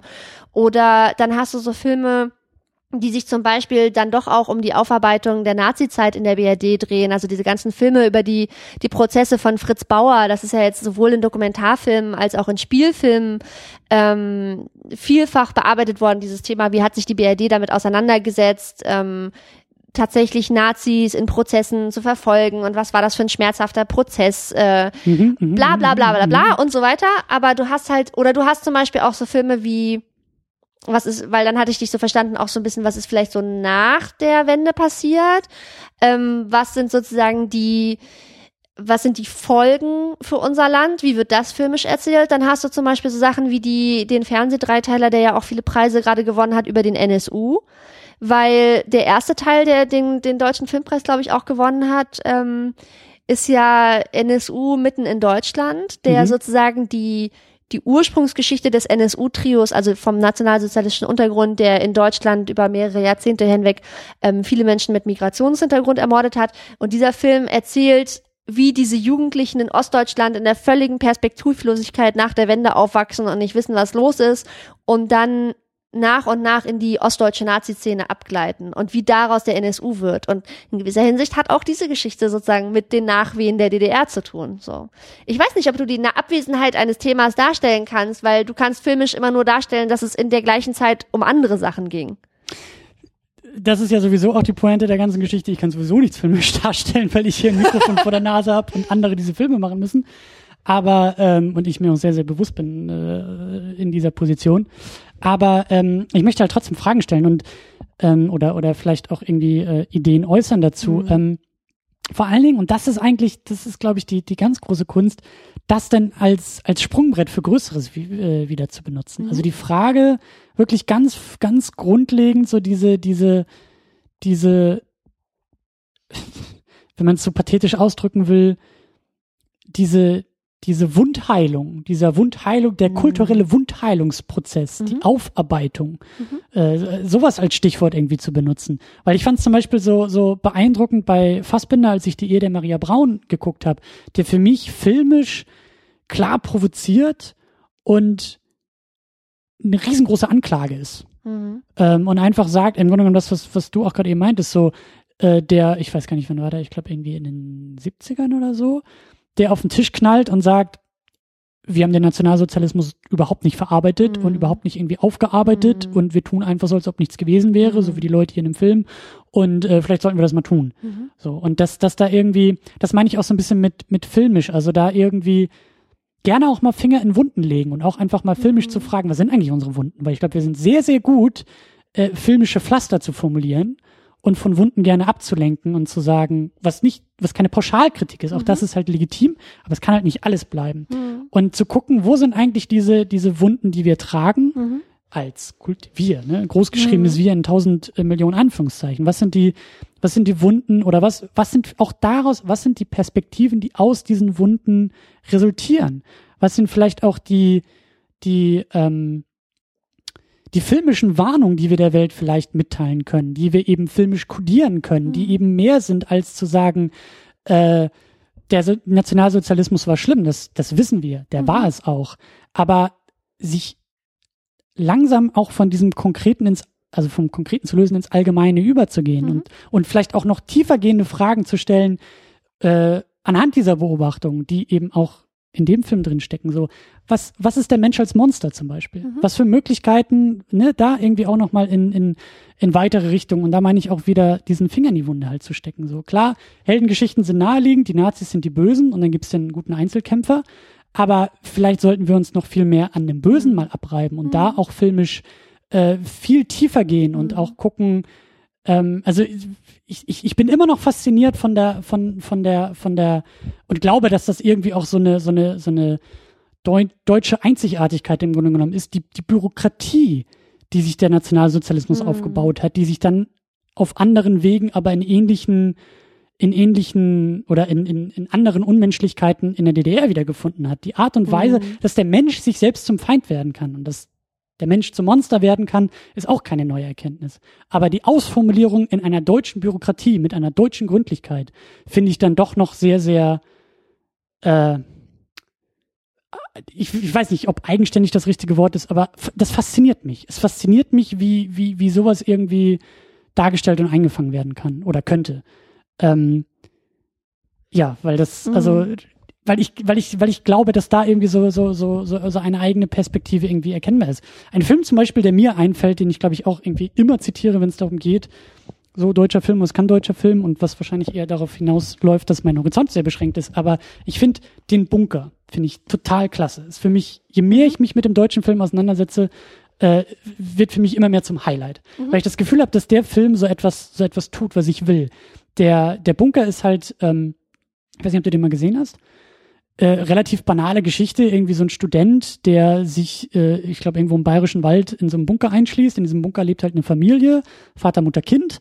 Äh, das Kind ist irgendwie acht Jahre alt und wird irgendwie von einem 30-jährigen Erwachsenen gespielt und das wird im Film irgendwie auch nie so wirklich kommentiert. außer dass es halt sehr schräg aussieht, dass so ein Erwachsener so ein Kind spielt. Und ähm, es geht darum, dass der Student in diesem Bunker will, um seine Dissertation zu schreiben in Physik. Mhm.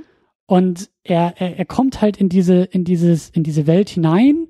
Und es ist halt so ein, wie ich finde, also es entwickelt sich dann auch noch so ein bisschen in Richtung Fantasy-Groteske.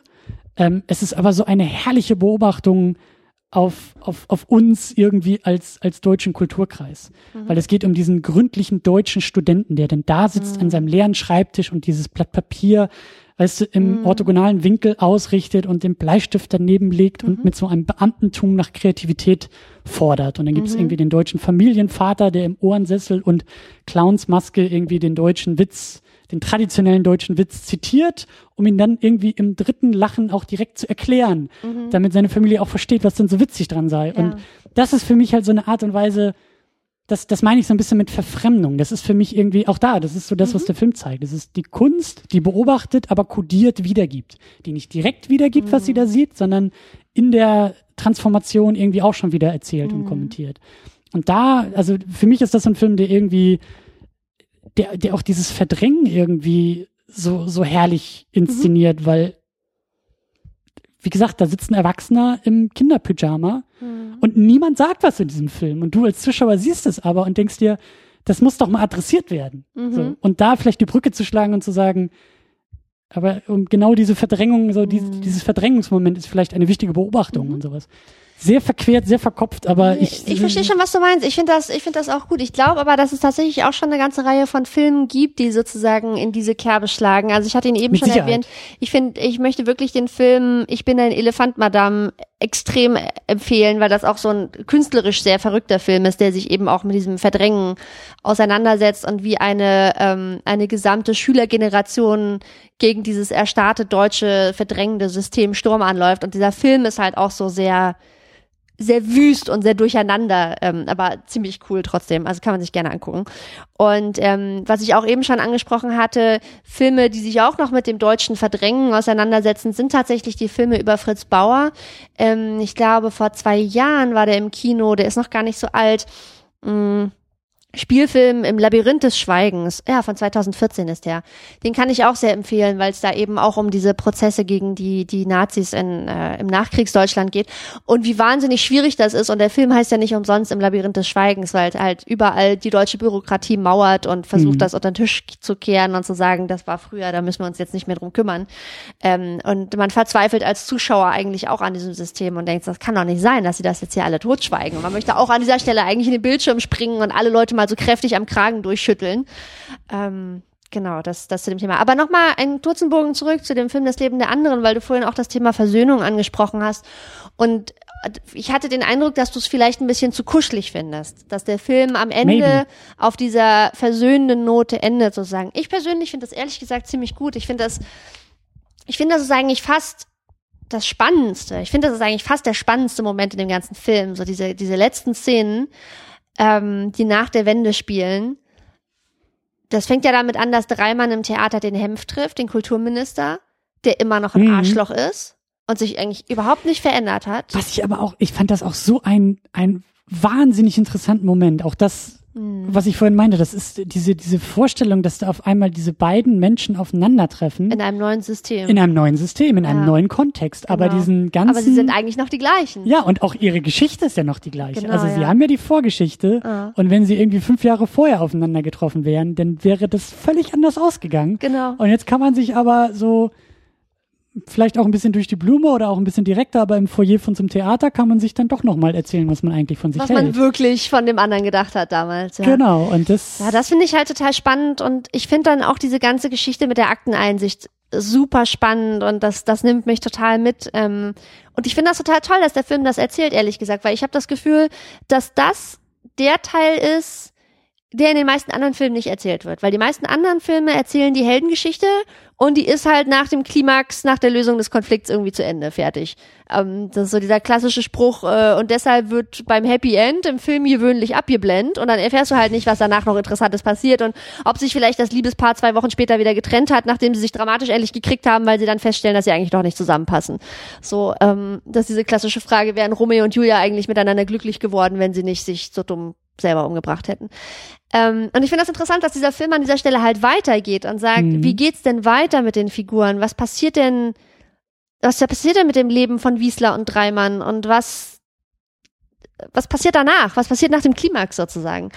Und ich finde das gut, dass es da um die Versöhnung geht und ich glaube, das liegt aber auch wieder ein bisschen daran, dass ich das auch wieder mit der persönlichen Familiengeschichte sozusagen ganz stark verbinde, weil ähm, mein Vater zum Beispiel sich zehn Jahre lang nicht getraut hat, Akteneinsicht ähm, in seine Stasi-Akten zu beantragen, weil er immer so krasse Angst hatte, dass rauskommt, dass irgendeiner von seinen ganz nahen Mm. Freunden ihn bespitzelt hat. Und er war halt immer so auf dem Trip, dass er gesagt hat, er möchte das dann eigentlich lieber nicht wissen. Und meine Mutter hat immer zu ihm gesagt, du kannst halt nicht wieder hinter den Erkenntnismoment zurücktreten. In dem Moment, wo du irgendwas in deiner Akte gelesen hast, wo du irgendwas erfahren hast, was du nicht wissen wolltest, kannst du dahinter nicht zurück. Das ist dann, die Unschuld kannst du nur einmal verlieren. So. So wie du das jetzt auch erzählst, im Grunde genommen auch der ein, ein, ein, eine wahnsinnige Prämisse für, für eine Erzählung. Mhm, so dieses, die eigentlich. Möglichkeit, ja. In der Vergangenheit nochmal nachzuforschen. Und, und einen ganzen Film darüber zu grübeln, ob man es tut oder nicht.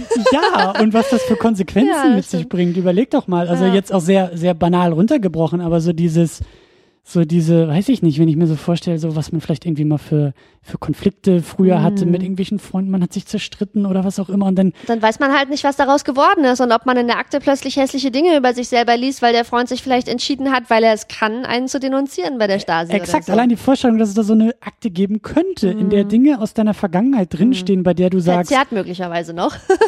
klar, klar. Ja. Also es ist schon, es ist schon heftiges Zeug, ja. Und ich habe mich dann auch, nachdem ich den Film gesehen habe, nochmal sehr ausführlich mit meinem Vater über dieses ganze Thema Stasi-Akten in unserer Familie und so unterhalten und habe ihn auch nochmal gefragt, weil ich das interessant fand, wie war das denn für dich und warum Mhm. hast du dich dann damals dafür entschieden, dann doch deine Akte, ähm, also Akteneinsicht zu beantragen? Und so im Groben wusste ich das schon, aber im Detail hat er es mir nochmal sehr ausführlich erzählt. Ähm, hatte dann so ein Theaterstück gesehen, wo es um die Aufarbeitung nach dem Bürgerkrieg in Chile ging, wo ja auch sehr viele Menschen verschleppt, ermordet, gefoltert, vergewaltigt wurden und so. Und in diesem Theaterstück äh, tritt eine Frau auf, die auch auf einen ehemaligen Peiniger trifft und äh, auch die ganze Zeit überlegt, wie sie jetzt damit umgehen soll, dass sie eben den Täter von damals in einem neuen System wieder trifft. Und da fällt halt irgendwie der, der bedeutungsschwangere Satz, dass sie sagt, die Wahrheit ist immer eine Erleichterung. Und in dem Moment hat es bei meinem Vater Klick gemacht. Und hinzu kam, dass nach zehn Jahren alle anderen Freunde um ihn herum und Familienmitglieder ihre Akten schon eingesehen hatten und sozusagen sich in dem ganzen Freundeskreis die Puzzleteile zusammengefügt hatten und ziemlich klar war, wer hat wann wen bespitzelt und wer aber wen nicht und wer ist sauber und so weiter, sodass für ihn eigentlich klar war, dass die Gefahr sehr gering ist, dass noch rauskommt, dass irgendjemand, der ihm sehr nahe stand, ihn auch ähm, beschattet hat sozusagen oder bespitzelt hat.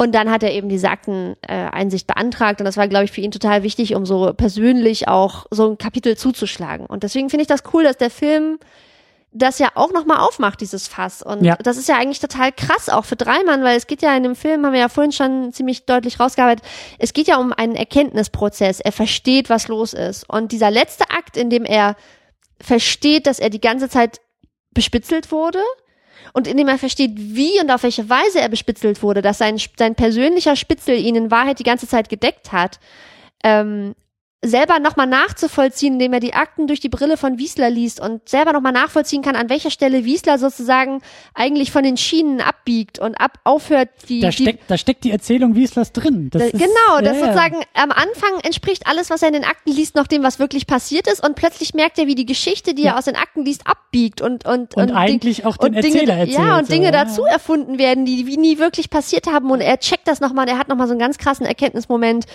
ähm, wo er halt versteht, was Wiesler eigentlich getan hat und dass jemand ihn die ganze Zeit sozusagen dann schützend die Hand über ihn gehalten hat.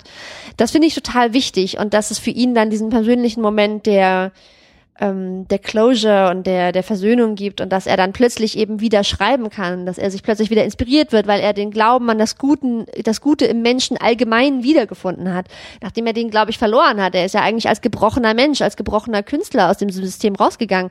Das sagt ja auch der der Grubitz, glaube ich, irgendwo in der Mitte von dem Film zu dem Wiesler und sagt, erklärt so, wie sie mit diesen ganzen Künstlern, mit diesem ganzen Künstlergesocks umgehen und dass sie die eigentlich gar nicht besonders foltern oder so, sondern dass sie die halt für eine ganze Weile in den Knast sperren und denen sozusagen die Bühne wegnehmen oder ihnen die Möglichkeit nehmen, sich künstlerisch auszudrücken und dass diese Figuren, diese Personen, die sie dann sozusagen wieder freilassen, dass die künstlerisch gebrochen sind. Und dann sagt er, das ist auch so eine total eklige Szene, dann sagt er so ganz stolz zu Wiesler, ja, diese ganzen Künstler, wenn wir die aus dem Knast wieder entlassen danach und dann lassen wir die in Ruhe, das ist total toll, das Problem löst sich von selbst. Die schreiben nicht mehr oder malen oder was diese Künstler machen. Das hat sich dann sozusagen erledigt. Und Dreimann ist eigentlich auch einer von denen. Der geht eigentlich auch gebrochen aus der DDR nach der Wende hervor und schreibt nicht mehr. Und erst durch die Akteneinsicht taut in ihm wieder was auf und er kann wieder schreiben.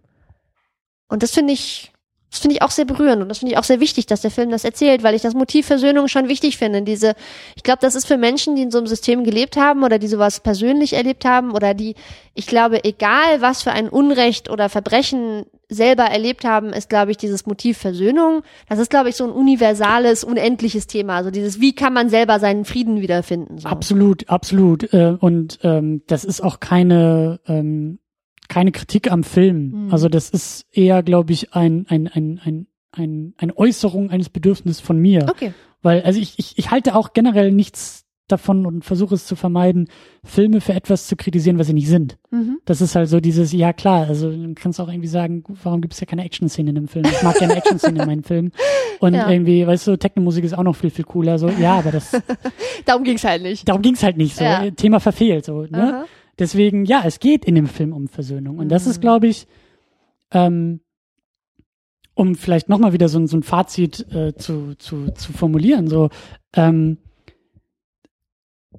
es ist, also ich, ich, ich will dem Film da auch gar nichts absprechen. Ich bin sehr, sehr froh um diesen Film und auch, auch als, ähm, als Einreihung in dieses Thema. Und ja, ich mhm. muss mich, also und will mich auch irgendwie dem, dem Thema der filmischen DDR auch noch viel, viel mehr nähern. Aber es ist ein wichtiger Bestandteil und es ist auch eine, eine, eine schöne Geschichte und ich finde es auch sehr, sehr toll, dass der Film sich da Freiheiten mhm. gönnt und auch in diesen, in, er tut eigentlich genau das, was ich will. Er nimmt dieses historische äh, Konstrukt und verpflanzt da eine, eine universelle Geschichte rein.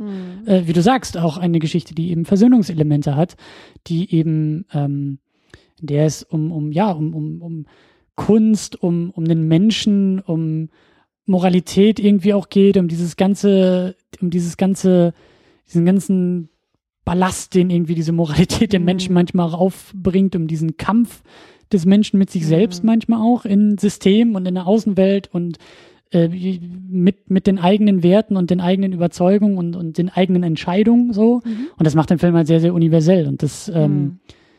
und, und, und ja, es ist, es ist, ist ein guter Film, es ist ein guter Film, ist ein wichtiger Film. Ich glaube, das, worum es mir geht, ist, es kann nicht der einzige Film bleiben, Klar. der in diesen äh, Erzählungen ja, und in diesen, in diesem Kapitel irgendwie wildert. Aber ja. Das stimmt. Ich habe noch mal ein bisschen darüber nachgedacht, was du vorhin so als Frage in den Raum gestellt hattest, so jetzt mal grob nachformuliert, was ist eigentlich ein deutscher Film oder was macht einen deutschen Film aus? Und ähm, was ich so darüber gedacht habe, ist, man könnte jetzt ja sowas sagen wie, ein deutscher Film ist ein Film, der in Deutschland ein großer Kinoerfolg ist. Aber ich glaube, ich persönlich würde das eher so definieren, was ist ein deutscher Film? Das wäre für mich ein Film, ein, ein deutscher Film, der im Ausland bekannt und erfolgreich hm, ist ja. und den Leute anderer Nationalität, wenn du zu ihnen, ihnen das Stichwort deutscher Film gibst, den sozusagen andere Leute dann aus anderen Ländern dazu assoziieren und da fällt mir halt so eine Handvoll von Filmen ein. Also ein Film, der zum Beispiel wahnsinnig bekannt im Ausland ist, ist Lola Rent. Mhm. Der wird irgendwie bei allen Leuten, die in Dänemark, Frankreich, Amerika Deutschunterricht irgendwie an der mhm. Schule machen, das ist halt so der Film, den sie sich dann vom Goethe-Institut ausleihen und den sie dann gucken. Das heißt, den kennen alle, Lola Rent. Das ist so ein typischer Unterrichtsfilm für Leute, die Deutsch als Fremdsprache haben. Ähm, dann natürlich gut bei Lenin. Das Leben der anderen gehört tatsächlich auch dazu. Und in letzter Zeit ja äh, neu dazugekommen zur Sammlung ist ja auch noch Toni Erdmann. Der ist ja auch wahnsinnig erfolgreich im Ausland gewesen und auch extrem bekannt und mhm. hat ja mhm. auch andere mhm. Preise bekommen. Und wenn man jetzt so ein bisschen überlegt, so ja, was haben diese Filme gemeinsam? Ich würde sagen, es geht auch äh, wahrscheinlich in all diesen Filmen aber eigentlich geht es in jedem Film, es geht immer um Entscheidungen. Es geht immer darum, was die Leute für Entscheidungen treffen und warum und wie sie dazu kommen, weil das sind die universellen Geschichten, die über Menschen erzählt werden. Mhm. Ähm, es gibt irgendeine Handlung und die Menschen entscheiden sich, irgendwelche Dinge zu tun und warum tun sie das? Und wenn es ein typisch deutscher Film ist, würde ich sagen, sie treffen Entscheidungen in ihrer Handlung, die einerseits geprägt dadurch sind, dass sie deutsche Figuren sind, die sich auf eine deutsche Art und Weise verhalten und die in einem deutschen Kontext agieren. Also zum Beispiel Lola Rent ist ja auch ein Film, gerade weil es ja auch noch um diesen Butterfly-Effekt gibt, ne, wo die gleiche Geschichte mehrfach mit verschiedenen möglichen Ausgängen erzählt wird. Ähm, aber wenn du da mal drüber nachdenkst, wie dieser Film ist, der ist ja unfassbar deutsch. Der zeigt ja irgendwie Deutschland in den 90er Jahren. Also das ist ja alles deutsch. Ihre Frisur, ihr Top, wie die Leute reden, durch welche Kulissen die laufen hier in Berlin. Ähm, Ich will den auch unbedingt nochmal wieder auffrischen. Ich habe Ja. den auch, weiß ich nicht, vor zehn Jahren oder dann so lass geguckt. uns den als nächstes gucken, weil da habe ich auch Sehr, sehr super gerne. Lust, mich damit nochmal auseinanderzusetzen. Aber auch, auch das Leben der anderen oder andere Filme habe ich das Gefühl, die, die zeigen halt so eine, ich glaube, die vermitteln Leuten im Ausland so ein bisschen so eine Geschmacksrichtung. Ich kann das ganz schwer so zusammenfassen, so wie fühlt sich Deutschland an, wie schmeckt deutscher Film? Und ich glaube, dass diese Filme das auf so Mhm. eine subtile Art und Weise dadurch vermitteln, dass die Leute sich in deutschen Kontexten und Kulissen bewegen sozusagen und dass ihre Handlungen durch ihre Geschichte und ihren kulturellen Hintergrund beeinflusst sind und dass sie eben, sie sind halt alle Figuren, die in Deutschland aufgewachsen sind und sich deswegen so verhalten. Und ich glaube, das kann man einfach auf so eine gefühlsmäßige Geschmacksrichtungsart Ja, ja, den Leuten vermitteln. Du kannst das nicht besser, glaube ich, auf den Punkt bringen oder formulieren, was ist ein deutscher Film? Wie fühlt sich ein deutscher Film für Ausländer an? Ja, das ist halt so ein Gefühl, das ist ein bestimmter Humor, das ist ein bestimmter trockener Witz, das ist so, dass Leute dieses typisch deutsche Bürokratische haben, dass man sich auch darüber lustig macht, weil die Filme das reflektieren, dass sie jetzt eine typisch deutsche Verhaltensweise präsentieren, so, Mhm. dass alle im Kino darüber lachen, so.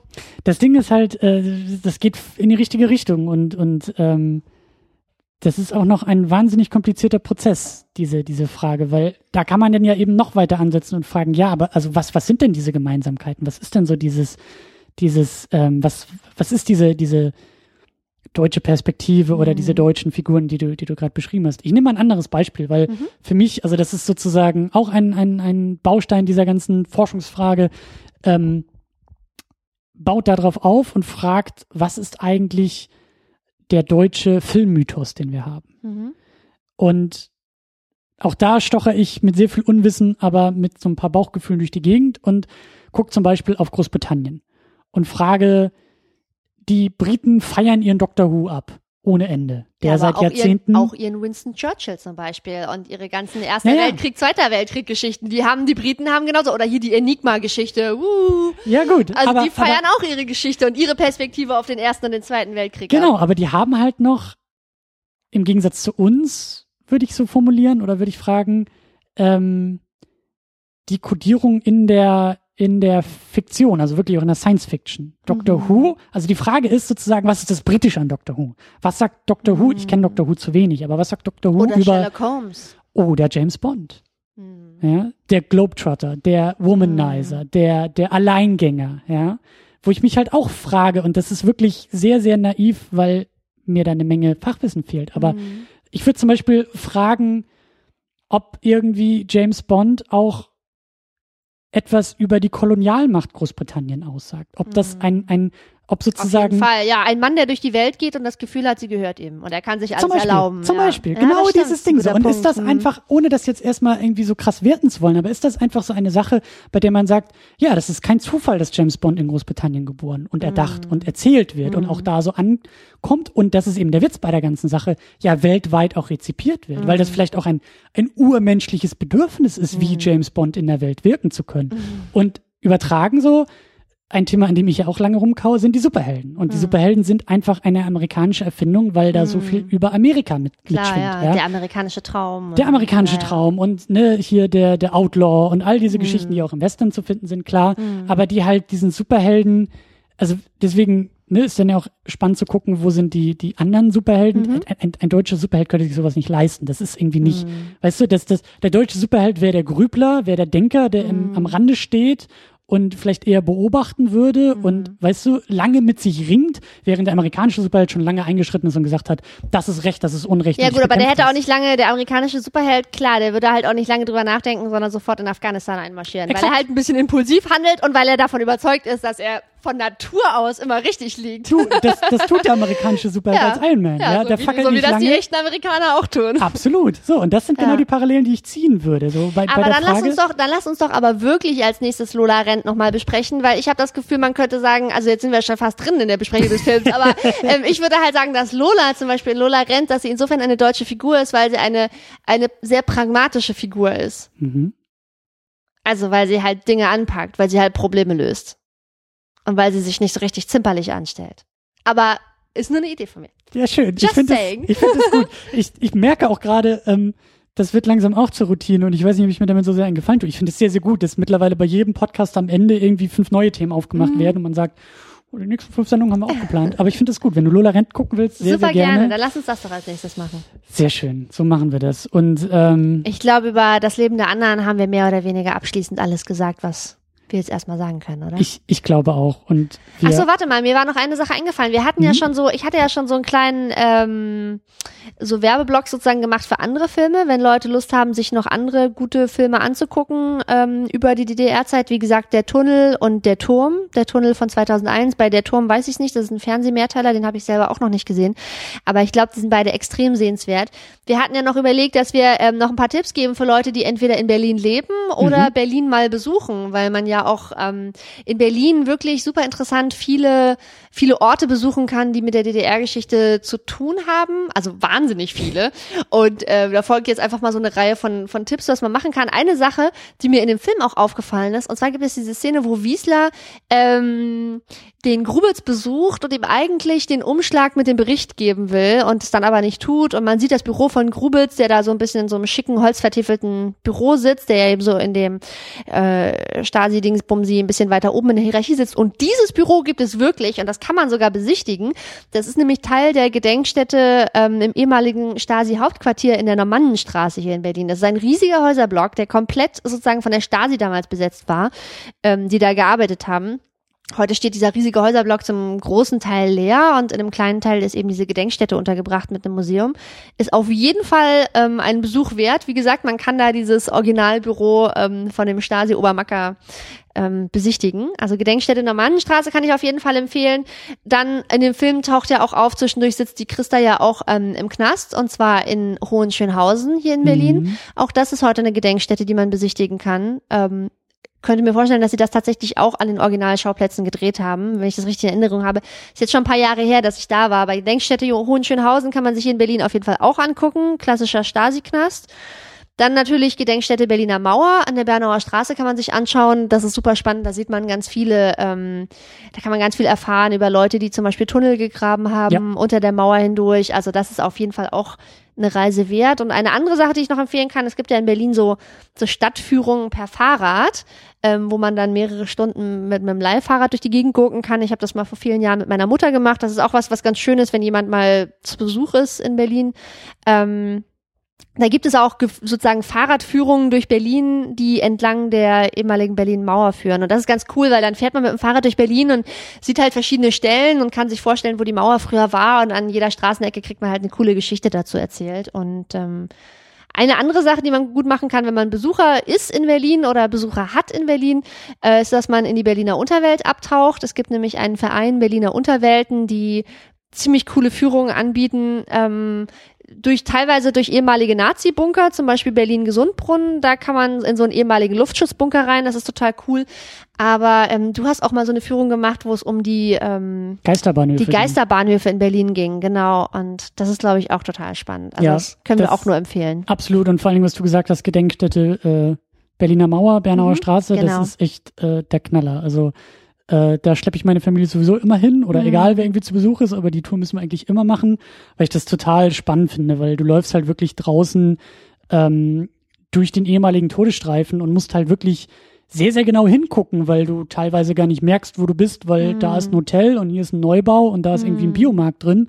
Und dann guckst du aber ein bisschen genauer auf die Tafel und dann guckst du mal auf den Boden und merkst, ach so krass, hier war jetzt eigentlich ein Überwachungsturm und da vorne war die Mauer und da hinten ist die Mauer. Und ich bin zum Beispiel, weil sie ja relativ in der Nähe ist, diese, diese äh, äh, Bernauer Straße, äh, da ist mir das echt, das zum Thema auch Verarbeitung und Verdrängung Mhm. und sowas, dass, dass mir das echt ein paar Mal passiert. Ich, ich bin da durch, also ich bin quasi über die Mauer ein paar Mal gelaufen, weil es ein Weg zum Baumarkt ist. Mhm. Ja. Mhm. Von hier zum Baumarkt, weißt du, bist hier irgendwie eingezogen, neues Zimmer bezogen, brauchst hier nochmal was, brauchst du da nochmal was, gehst inner, innerhalb von drei Wochen irgendwie fünfmal zum Baumarkt. Und Und beim irgendwann fünften Mal, du, beim fünften Mal guckst du mal genau hin, wo du eigentlich gerade lang läufst und merkst so, da war die Mauer, drei Schritte weiter, ich bin direkt im Todesstreifen, dann kommt wieder so ein schwarzer oder äh, blauer ich habe Stein. die Mauer heute noch stehen, kämst du nicht zum Baumarkt. Exakt. Und dann, und dann, und dann, dann hältst du mal kurz inne mit deinen Taschen im Arm und denkst dir, fuck, Hm. dieses, die, die Banalität der Gegenwart zu spüren, an solchen Orten, finde ich, ist halt der Oberknaller. Ja, so. das ist hier in Berlin wirklich extrem präsent so. Ich komme auch jeden Tag auf dem Weg zur Arbeit, fahre ich eben genau durch die Bernauer Straße und komme immer an der Gedenkstätte vorbei, also morgens einmal und abends noch einmal. Ja. Und deswegen hatte ich auch ähm,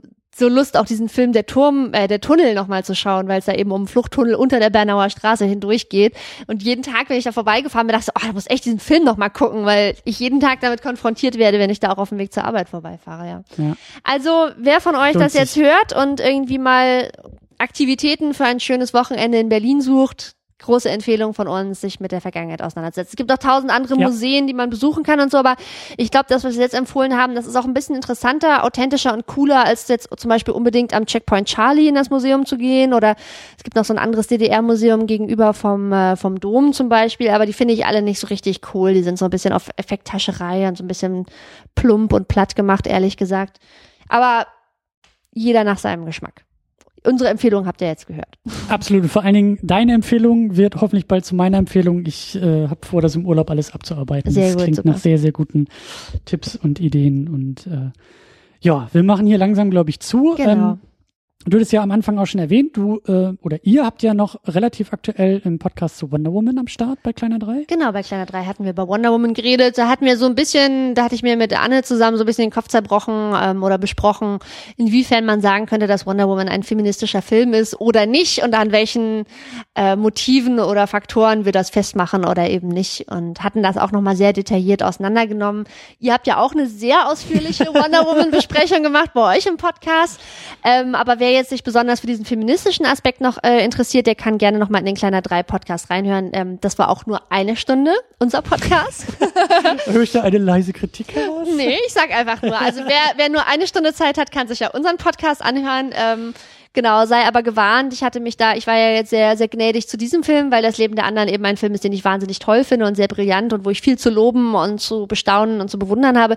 Bei Wonder Woman habe ich tatsächlich ziemlich viel gemeckert und ziemlich viel ähm, dekonstruiert, sagen wir mal so. Aber das ist gut und Steh das ist zu. wichtig. Ja, absolut. Und man kann Filme auch mögen, also trotzdem. Und Genau, wir kritisieren ja die Medien, die oder die Medienprodukte, die uns irgendwie berühren oder die uns am Herzen liegen. Die Ja. Sachen, die uns egal sind, über die reden wir ja nicht. Ein sehr, sehr schöner Satz. Ähm, Ist aber nicht von mir, ist von Anita Sarkeesian, die äh, diese Computerspiele-Kritik schon seit vielen Jahren auf YouTube macht. Hervorragend. Also der ist so gut, den muss ich mir hier echt noch an die Wand hängen. Ähm, du hast äh, aber auch noch geblockt drüben, ne? Du hast über ähm, Bei Kleiner 3, ach so genau, ich hatte, das ist schon wieder eine ganze Weile her, das war irgendwann im Frühjahr, glaube ich, ähm, da hatte ich einen Blogpost geschrieben über den Dokumentarfilm National Bird und wenn ihr das jetzt hört, dann schaut doch noch mal, ob der noch läuft, weil vor kurzem lief der noch in den Berliner Programmkinos zumindest. Das ist ein Dokumentarfilm, wo es um den amerikanischen Drohnenkrieg in Pakistan und Afghanistan geht und dieser Dokumentarfilm hatte mich auch extrem beschäftigt und mitgenommen und der hatte dann dazu geführt, dass ich eben einen, einen Blogpost geschrieben hatte, wo es um diesen Film geht und eben auch um den Drohnenkrieg allgemein der USA. Also wenn ihr euch dafür interessiert, lest euch gerne den Blogpost durch oder geht ins Kino und schaut den Dokumentarfilm. Ich glaube, der geht vielleicht auch online oder so. Naja, schaut auf jeden Fall diesen Film, der ist sehr gut. National Bird. Genau. Man kann dir zuhören, man kann dich lesen und man kann deinen Empfehlungen äh, folgen. Das finde ich sehr schön. Äh, ja, uns kann man kommentieren, man kann Feedback geben, also gerade auch irgendwie zu diesem Thema äh, DDR im Film und wo sind die filmischen Verarbeitungen von DDR und von Geschichte und von Kultur und von Gegenwart und von all diesem menschlichen Kladderadatsch. Das könnt ihr am besten tun bei uns äh, zu Hause unter secondunit-podcast.de. Da gibt's einen Beitrag, da gibt's Kommentare, da könnt ihr euch äußern. Wie immer gilt natürlich im Internet, seid vielleicht einigermaßen nett, weil Menschen das lesen und andere Menschen das schreiben und ich weiß, es fällt nicht immer leicht, mir auch nicht, aber ähm, wir sollten dran denken. Und ähm, genau, da seid ihr herzlich eingeladen und den Rest machen wir, glaube ich, dann hier ohne Mikrofon weiter und sagen bis zum nächsten Mal. Schön, dass ihr dabei wart. Bis zum nächsten Mal. Tschüss. Ciao.